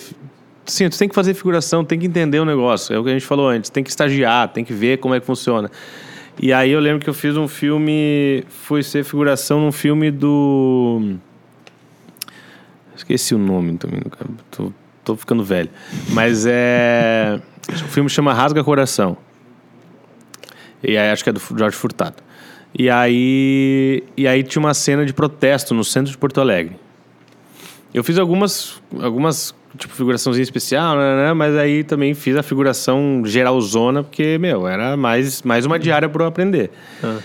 E aí ó, tinha uns. Tinha umas cento e poucas pessoas só de figuração do protesto. Aí eu fiz um, um policial lá. Tinha, tinha uns quatro Desceu além, policiais, né? eu era o policial 2, sei lá. Era o nome do, no roteiro, policial 2. Policial 2. É. Policial é tua. Ô, ô, vem cá, tu É. é o 2, vem cá. É, dois vão figurinar. Cara, e é, e é a infra, assim, porque aí tem toda a equipe, quanto mais gente, mais aumenta a equipe. Então é um cálculo que só aumenta, assim, sabe? Pô, tem, tem cento e poucos figurantes, a equipe de catering foi triplicada de comida. Essa galera foi triplicada, porque tem que atender todo mundo. E aí, eu lembro que a gente chegou no centro de Porto Alegre, eles pegaram um restaurante inteiro pra. que depois a gente almoçou lá e tal, então, né? Deram, usaram pra várias coisas, mas a gente figurinou todo mundo nesse restaurante. Então a equipe de, figura, de assistente de, de figurino, papá, aumentou também, porque eles precisavam de uma equipe de 10, 15 pessoas pra figurinar Sim, a tempo cento e poucos figurantes, com roupa dos anos 60. Nossa. Então a pesquisa é toda diferente. Cara, é pacotão, assim. E aí, figurinar todas as pessoas, figurinar os policiais. E aí, pra rodar a cena, tinha toda essa galera e tinha animal. Que aí a infra também, tá lá os caras Os que levaram né, os tal. adestradores, não sei como é que chama, mas era cavalo, né? Então tinha os caras lá dos cavalos, e os cavalos tinham que ficar rodando porque estavam com os personagens principais, os caras batendo. Então, cara, quanto maior ali essa, essas coisas que complicam o set, que a gente fala isso também, tem coisa que complica o set. Mas roteiro é roteiro, né? Muita gente, cena com muito figurante, cena com um animal, sabe? O, cavalo vai dar defeito. Entendeu? Uma hora ele vai, não vai fazer a cena certa, Sim. vai pro lado errado, ele vai cagar e tem que limpar, sabe? E aí vai aumentando, vai aumentando toda a equipe, entendeu? Potencializando. Então, sem dúvida, o negócio. maior, maior infra, assim, é de filme, né? Por isso que a gente fala, o cinema, é, isso eu acho importante falar, o cinema, assim, o audiovisual, ele tem sofrido um, um desfavorecimento, assim, né, do, do- dos, dos governos, enfim. É, e o cinema emprega muita gente. O audiovisual emprega uma galera, sabe? É gira muita economia aí, sabe? Porque um, uma diária com mais de 300 pessoas, cara, É sabe? muita grana. Não tô falando só do elenco e da figuração, mas pra fazer tudo isso andar, cara, a técnica tem muita gente. Tem um- o, o mecânico, tem o iluminador, tem a camareira que costura a roupa, tem, a, tem 20 mulheres incríveis servindo comida do catering, cozinhando, sabe? Tem uma galera trabalhando. É então, assim, gente, cara. gira muita coisa, assim, gira muito emprego no audiovisual. Tá, assim. e o Igor, pra quem, pra quem que tu trabalha hoje? Tu trabalha pro Igor ou tu trabalha pra uma agência, pra uma empresa? Pra um... Eu trabalho pra mim, né? Tu Não. e tu. É, não, mas a gente tem, a gente tem trabalha com parceiros que são agências e agentes, né? Que são quem os gloriosos que nos vendem, assim, né? O mercado funciona dessa forma, né? As coisas chegam para as agências, as demandas, né, de, de elenco, de casting, e eles filtram ali, vê o que vê o que tá no perfil e mandam o que eles têm, né? Então Entendi. gente- eles que nos vendem, assim, sabe? Eles que nos vendem. E é isso, fora isso, é eu e eu. E aí tu vai pra São Paulo porque lá tem um mercado maior, pagam melhor. Como é que funciona isso? É exatamente isso. É, é isso. É. Gira Galera muito que tá mais. Gira aqui no muito sul, mais, é. vai pra Porto Alegre, lá tem mais mercado. Tem porque, cara, é. É o centro ali, né? O centro da coisa ali. São Paulo, tudo acontece, né? Às vezes eu falo com os amigos brincando assim, é, e aí eles falam, ah, que na verdade quase qualquer área acontece mais, assim, né, num lugar como esse. É, nem todas, mas, cara, muita coisa rola mais, né? E muito, muito mercado rola mais lá. E sim, paga mais, é, né? Mais, mão de obra é mais valorizada. Então tem tudo isso, né? Então, pra quem tá começando agora, vale a pena. Não, não, estu- fica aqui. Não, não fica aqui. Fica aqui. Fica aqui. Fica não aqui. vai pra lá encher o saco do Igor. Não, tá é porque, trabalhar. cara, é porque assim, te- tem uma coisa também que é assim. Eu fiquei bastante tempo aqui. Sim. Eu fiquei estudando seis, sete anos aqui. E durante esse tempo, estagiando, trabalhando, né? não só co- como figuração, fiz participação, participação especial, elenco principal, blá, blá, e tudo aqui. Mas é parte do processo. Não adianta tu querer sair daqui assim, ah, estudei, fiz um curso e vai. Calma, calma, estuda aqui, porque aqui é mais também mais tranquilo, entendeu? Tu co- começa a conhecer as pessoas, te relaciona com as pessoas, porque tem isso também, né? É, tem, que conhecer, tem que conhecer os profissionais do teu meio. É assim em qualquer profissão. Qualquer profissão. Sabe? Teu network, né? Isso é o, acho que o mais valioso de qualquer profissão, né? Teu network. Quem te conhece, quem... É, porque isso faz girar. Então conhece todo mundo aqui primeiro. Eu saí daqui conhecendo quase todo mundo do, do meio do cinema. Entendeu? De trabalhar ali junto, desde a figuração até papel mesmo. Mas aí tu caiu de paraquedas em São Paulo, tu já tinha um contato lá pra ir pra lá. Por quê? Tinha o Vacaro que me convidou pra morar com ele lá. Simplesmente vou pra São Paulo. É. É. E eu Bota só fui porque ele, ele, ele me chamou. Essa história é boa também, quer que eu conte? Ou tamo, já Já. estamos miliano aqui, né? Que história que é essa? Uma história boa. É uma história engraçada, assim, Ô, porque... Christian, eu lembrei agora que a thumb, a thumb desse vídeo aqui podia ser o Igor no zíper lá, cara. No Como zip? cena? Existe isso? No zip? No, Não, zíper, no zíper. Lá deitadinho na maca, morto. Dublê de corpo. Ah, deve ter, mas tem que Cara, achar onde é que tá essa série. Eu, cara. eu assisti, mas não lembro onde. eu- Ah, acho que eu, eu vou assistir na, na estreia. Vamos fazer o seguinte, ó. Todo mundo olha pra baixo aqui, ó. Vocês olharam? Um, dois, três, olha pra baixo. Pronto. Aí agora o Christian bota o... O corpo aqui está telado. Fechou? Fechou. Nossa, Fechou. que Um presuntinho dentro do. É.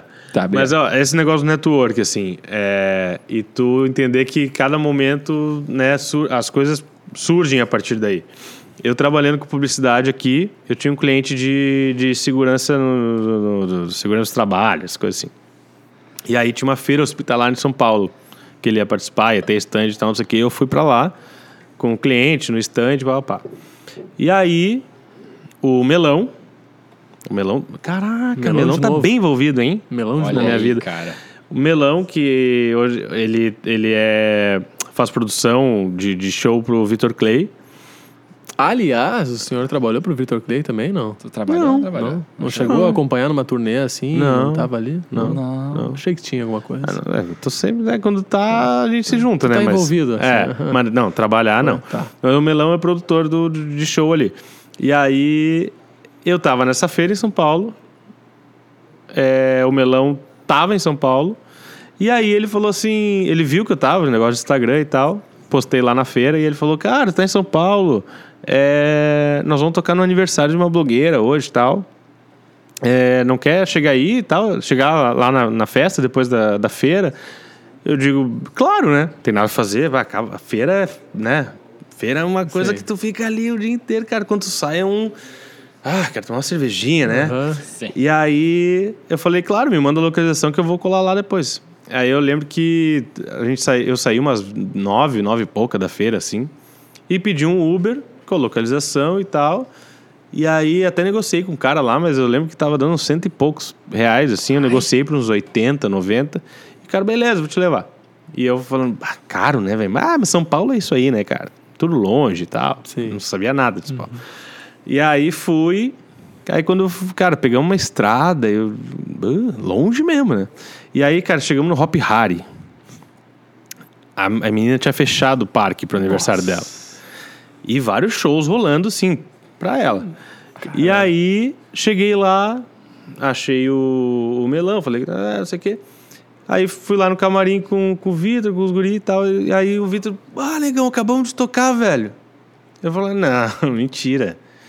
Ah, meu, acabamos de tocar e nós temos que sair correndo porque tem um voo, não sei o quê. Eu falei, puta, o que eu vou fazer aqui, né, cara? Eu tava indo lá pra aqui. ele. Aham. Eles vazaram. Pra tomar e tu uma ficou e lá tal. no fiquei- camarim. Aí eles, não, não dá nada. Pega aí, fica com a pulseira e fica aí, aproveita, meu. Tem bar, tem é tudo open aí e tal. Eu falei, tá, né? Pô, tô aqui, né? Ah, é.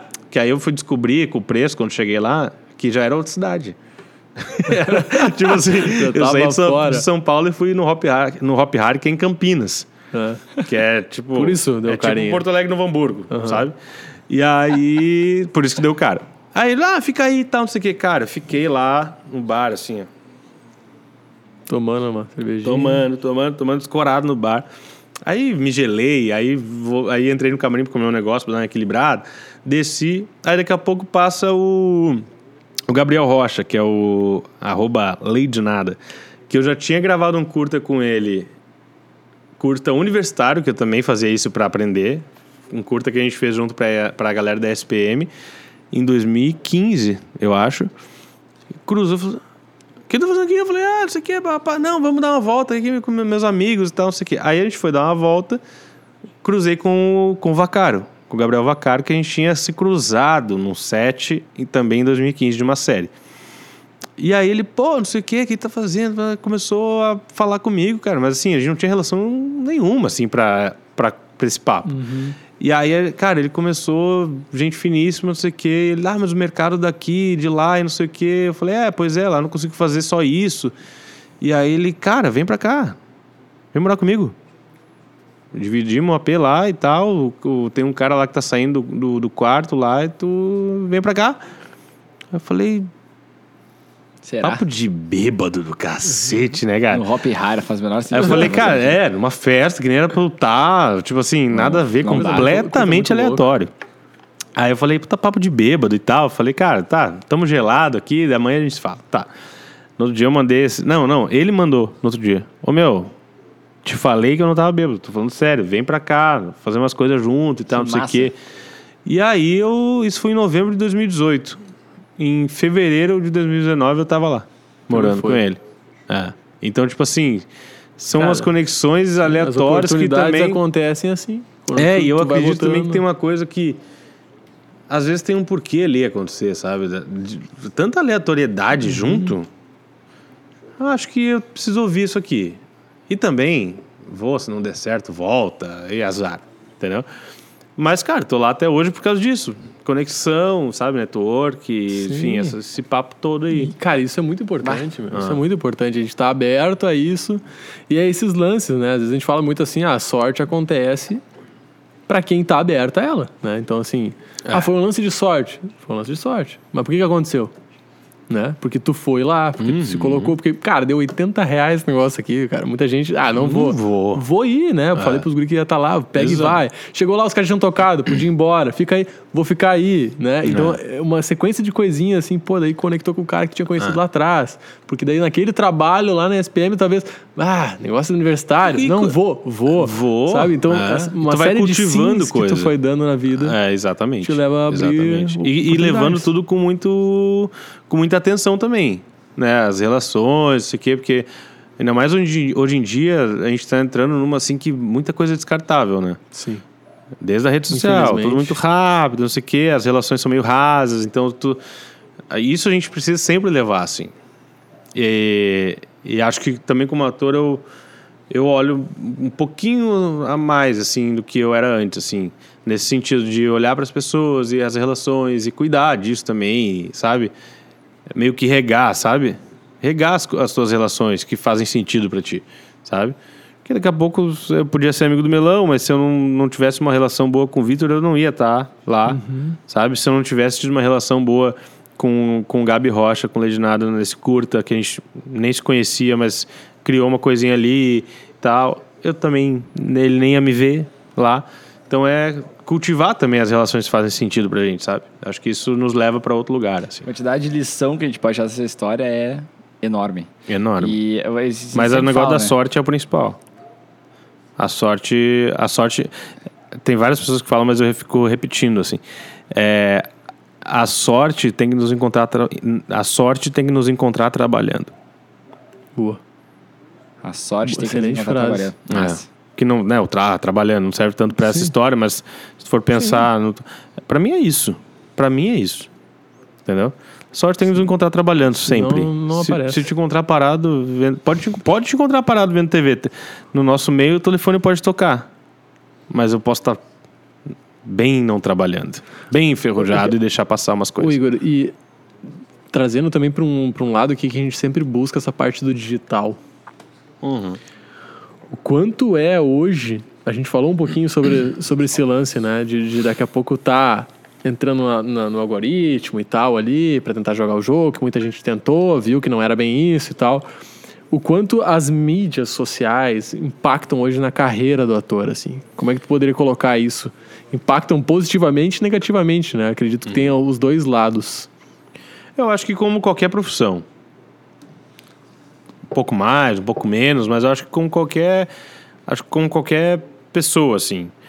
É, eu acho que ajuda muito, muito, mas atrapalha muito também. É, é como, como qualquer coisa na vida. É, pode ser boa coisa, mas se tu não souber usar com, com parcimônia, quando deve ser usado, vai se tornar uma coisa ruim. É, bebida, por exemplo, entendeu? É gostoso e tal, mas, cara, se tu, tu torrar o exagerar, bife, né, vai se tornar uma coisa ruim. E, e eu acho que é bom porque a gente pode mostrar o nosso trabalho, a gente pode gravar um projeto, pode bolar um, um projeto. É, tem as lives que eu, que eu fiz na pandemia com uma galera incrível. É, tudo isso é a rede social a, a nosso favor, a tecnologia. Mas quando a coisa começa, que no nosso meio isso está rolando bastante agora, assim, de isso ser parte do teu profissional, a- a- não o conteúdo que tu posta, mas a popularidade que tu tem. Isso pra mim é um, é um quesito totalmente relevante, assim. Totalmente. É uma conta que não fecha. Então tem vários castings, a maioria que acontece, que tu tem que botar teu arroba ali, na ficha. Tem que mandar pra gente, enfim. Ou a gente já manda. Mas tem. Eles vão olhar teu Instagram. Eles vão olhar, eles vão atrás. É. Então, assim, o que eu. fa- E aí, eles. Muito, muitos casos de, de, de produções contratando quem é mais popular. Entende? É, teve o caso da, da, da. Mas aí também entra aquela coisa. Também não, não, não, não vamos também julgar demais. Assim.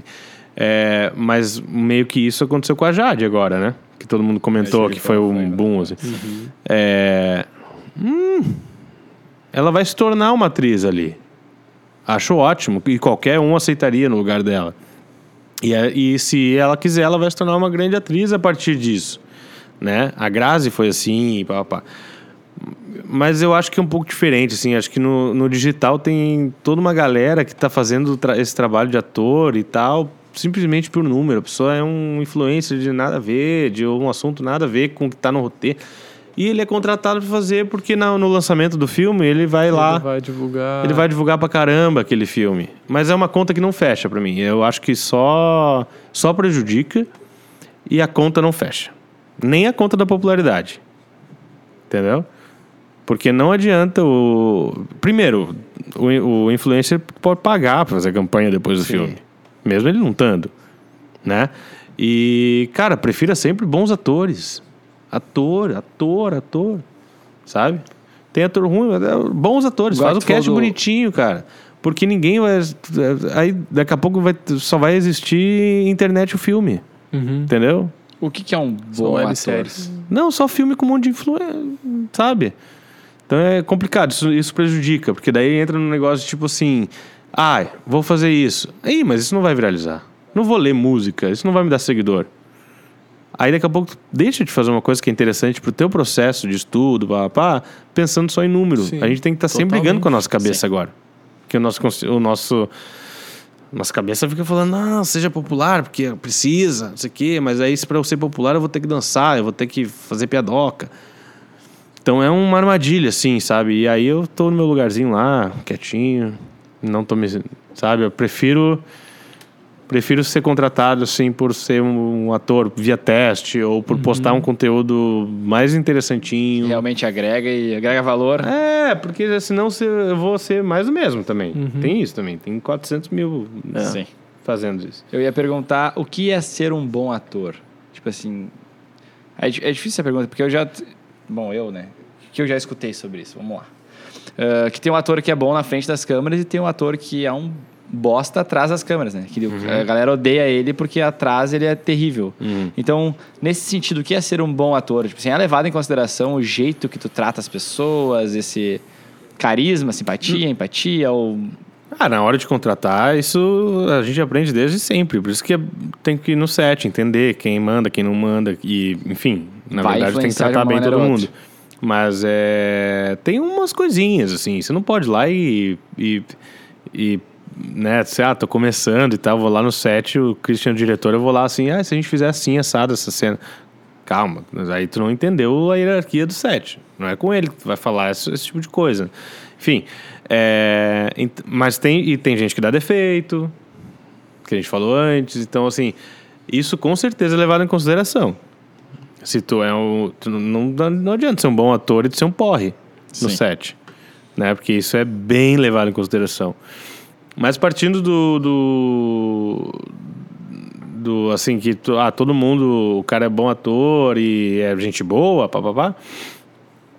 Aí depende, é muito amplo, né? Porque o bom ator. É bom pra uma coisa e não é bom pra outra, talvez. É, eu, eu, Muito eu costumo falar que, que, que assim, o- o bom para aquele personagem. Cara, eu É. gosto, eu, na minha avaliação, tá? Que é de É. leigo, eu vejo muito bem, assim, os caras que são bom ator quando o cara faz papéis totalmente diferentes. Hum. Porque tem caras que às vezes tu vê, e daí, tá claro, eu tô olhando aqui filme, né? Não, sim, sim. Eu é. tô olhando filme, assim, né? Que tu vê o cara num, no outro, no outro, e o cara é o mesmo, assim, sabe? Em papéis que, cara, vai pedir uma coisinha ali e o cara é basicamente a pessoa, parece que é ela. Consegue citar um nome aí que é Tu um. vê- cara, é, pensei na. na... Wagner Moura, o cara Não, que não, cita um não. cara incrível, Ah, tá não. ligado? Tipo, meu Deus, o que, que é bom pra ti? Não, Wagner Moura é um bosta. Não, o. Cara, eu não vou conseguir pensar em muito brasileiras, assim, mas pensando, por exemplo, na guria que fez lá, que até me fugiu o nome, Crepúsculo. Como é que é o nome da guria? Christian. Essa aí, Chrissy, não sei o quê. Cara, ela é, né, tipo assim, já no Crepúsculo ela é, fa- ela é falada, assim, que a guria é sem sal, não sei o quê, mas tu olha outros filmes, é a mesma coisa, sabe? Então, assim, não é, é- Parece que é uma característica dela aquilo ali, sabe? Então, e já tu vê outros caras que fazem, tipo, um papel de um vilão aqui, depois o cara vai fazendo. Cara, muda total, assim, o cara é muito bom naquela Sim. interpretação, né? Tipo, Sim. na, quando- na época que o cara lá fez o Coringa, por exemplo, que eu já também não lembro o nome do cara lá, mas que fez o Coringa Joaquin lá. Phoenix? O Joaquin Phoenix. O do último, Coringa? Não, não. Esse aí. Esse é o Joaquin Phoenix, esse aí. Que eu não sei se é o último. É o Coringa o nome do filme? É. É esse que vocês estão É, falando? esse não, aí. o Joker foi o Joaquim. É, esse aí, esse que eu tô falando. Esse cara aí. esse cara é muito bom, um sabe? Ele faz, ele, e ele já fez outros filmes com atuações totalmente diferentes, sabe? Entendi. Então não é um. O cara realmente ele consegue entrar no personagem e se entregar pra aquilo e fazer uma coisa, cara, que é Mas aquilo. isso tem uma coisa também da, de, de carreira também. Eu, eu, eu olho isso também. E, tem, e aí, aí por isso que eu olho, tem pessoas que eu penso assim, cara, isso aí já, já. Ela já poderia ter mudado o rumo da carreira, mas talvez não quis. Porque também tem uma coisa assim, às vezes tu faz um papel X e aí começa a te chamar pra coisas parecidas. E tu vai aceitar. É. Entendeu? Tu fez bem aquilo. É. Chamar. Ah, o Igor fez um vilão coisa tal, parecida. desse jeito, um, sei lá, um psicopata. E aí daqui a pouco tu vai fazer meio parecido aquilo ali, porque tu vai fazer vários psicopatas, que eles vão te chamar pra isso, e tu vai aceitar, porque é trabalho. Mas tem gente que já tem um tamanho que pode direcionar a carreira. Fazer, não, não, não. Psicopata Isso já, não. já, já tô batido por causa disso. Já fiz muitas isso, vezes isso o a gente Homem-Aranha, eu pensa. não quero mais Homem-Aranha. É, é, é estratégia mesmo. É, sim. Aí entra como mercado mais normal, assim. É estratégia de posicionamento, Uhum. sabe? Mas tem isso, tem isso. Mas o que eu vejo, assim, é... Pra mim, é isso também. Sinceramente, pra mim é isso também.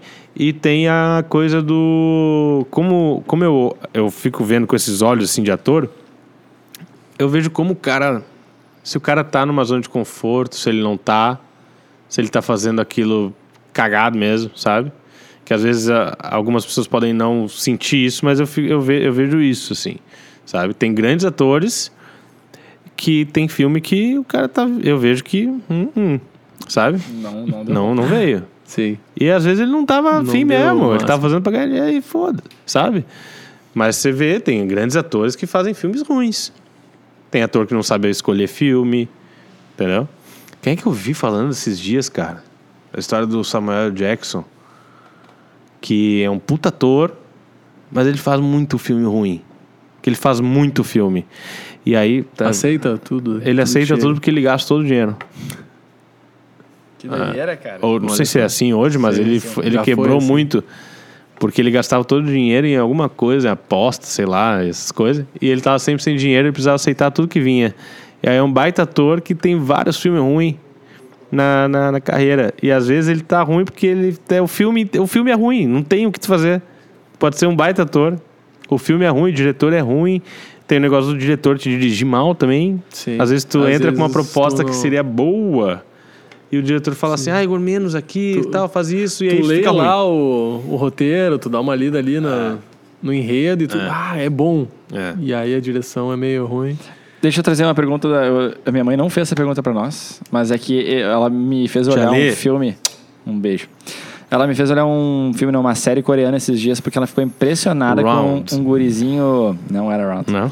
Um gurizinho que ele eh, atuava muito bem porque ele chorava muito bem. Ele chorava, cara, escorria lágrima nele e ele, ele falava, e aí eu falava assim, mas é que ele atua bem? Não, não, eles devem botar um colírio.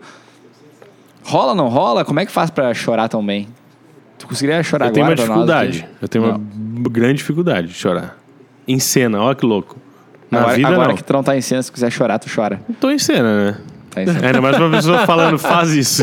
Essa é a dificuldade. Essa é a dificuldade. mas, mas rola. Rolou. A- a- Tipo assim, a galera aprende a chorar. Tem o... Tem técnica de choro. Tem técnica... Assim, pra chorar copiosamente é mais difícil, mas tem... Assim, a gente consegue encher o olhinho. Uhum. Entendeu? E tem técnica pra isso. É, tem um, não é, às vezes é colírio, mas às vezes é um é uma, Uma pedra, dedada, uma- não, é uma, dedadinha. é uma dedadinha, uma, um exame de, mas o é, tem uma pedra tipo um, tipo como se fosse um diamantezinho, né, que você põe assim, que você esfrega, Esfrega aqui ali. e começa bem- a, a, Olha só. a chorar. Sério? É. Ah, isso aí é Olha, novo. tá sabia. Mas é difícil mesmo, porque às vezes a pessoa tá gravando uma novela, por exemplo, que é uma indústria totalmente produz, produz, produz e grava e grava, e tu grava, sei lá, 10, 15 cenas no dia, e sei lá, pode ser, três delas são emocionantes, tem que chorar. Ah, cara, é difícil. Sim. Que não é um processo que tu tá ali concentrado, não sei o quê. Não, é uma indústria mesmo. Tá- tem que fazer, fazer, produzir. caixa. E aí tu entra num mecanismo também, que nem publicidade. Repete, repete, tá, tá, tá, tá. Sim. Agora chora. Porra! É. Vai, Vai, vai. Agora! Sabe? Sim, então é mais difícil. Então Isso é tem técnico mesmo. Vai pinga o negócio lá, Viu, mãe? esfrega aqui, Então, fica vermelho. Talvez não seja 100% do gurizinho Não, chorando ali. Ali é. Copiosamente é. Prova- é, não, eu falei pra ela que eu achava que era porque é um gurizinho pequenininho e o gurizinho realmente tá chorando pra caralho. É. assim, meu Deus do céu. Igor. A direção falou pra ele, cara, se não chorar, eu não vou te dar um Play 5.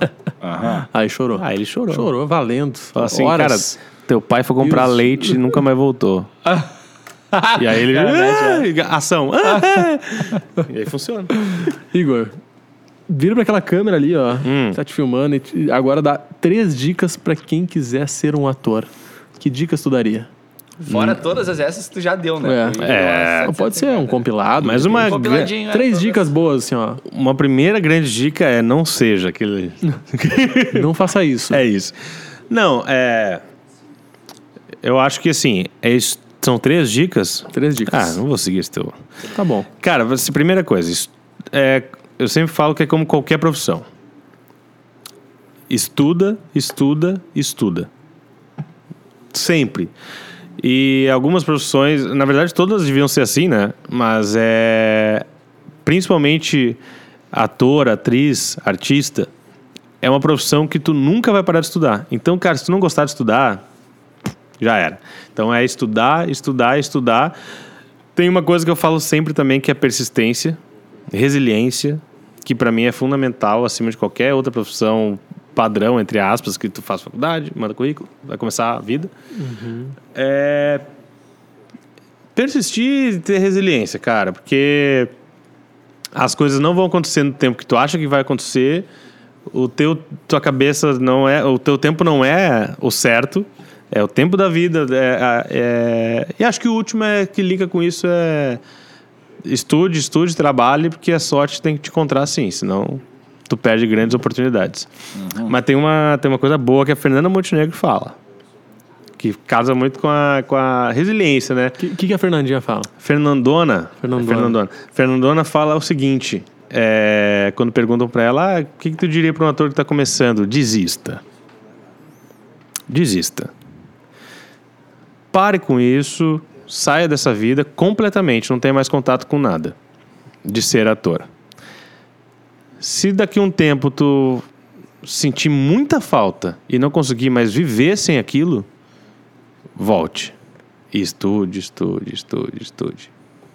E isso tem a ver com ser resiliente, entende?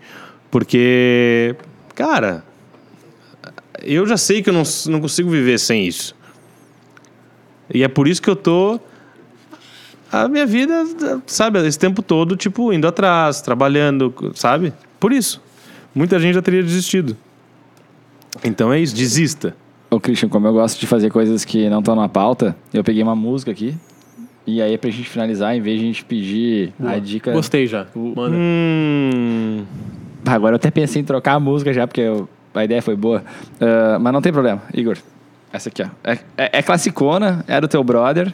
E tá tudo Meu bem. brother. Eu só quero que tu interprete Putz. aí uma, uns, uns. Quanto achar que tem que interpretar? Estamos aqui discutindo. Que loucura, hein? Um grande sucesso. E não, e não começa pela primeira linha, porque a primeira linha vai ficar muito óbvio. Ah, tá. Então tá. É... Que assim seja. Amém. O seu brilho é o meu abrigo. Meu abrigo. E toda vez que você sai, o mundo se distrai. é, Sabe, quem fica, ficou. Quem não. Sabe? Quem foi, vai, vai. Ô sol. Vê se não esquece e me ilumina. Preciso de você aqui. Não, do pai e do filho. E é isso. Toda Boa. vez que você sai, o mundo se distrai. Quem fica, ficou. Essa é foda. Quem, quem fica, ficou. Quem foi, vai, vai, vai, vai. Tem vários vai aqui. Interpreta aí. Sensacional. Boa, cara vai- Ah, vai. gostei, ele Vai, já, gostei. já veio, já, já veio. Ele é bom nisso aí, meu. Caralho. Mas é difícil, é difícil. É difícil. Cara, É isso. Nem falamos muito do digital também, né? Eu, falei pra eles que esse episódio vai ser muito flopado. Que a gente não tem corte, não tem polêmica, não tem polêmica. entendeu? Corte tem. Corte sempre tem. Não, mas o bom corte é polêmica, pra dar o Faltou? clickbait, não é? Faltou. Isso chama. Clickbaitzinho. isso a gente, É, isso a clickbait? gente inventa. É, assim, Igor. Igor lança bomba. É, foi Nesse- assediar, sei lá, sabe? até o final.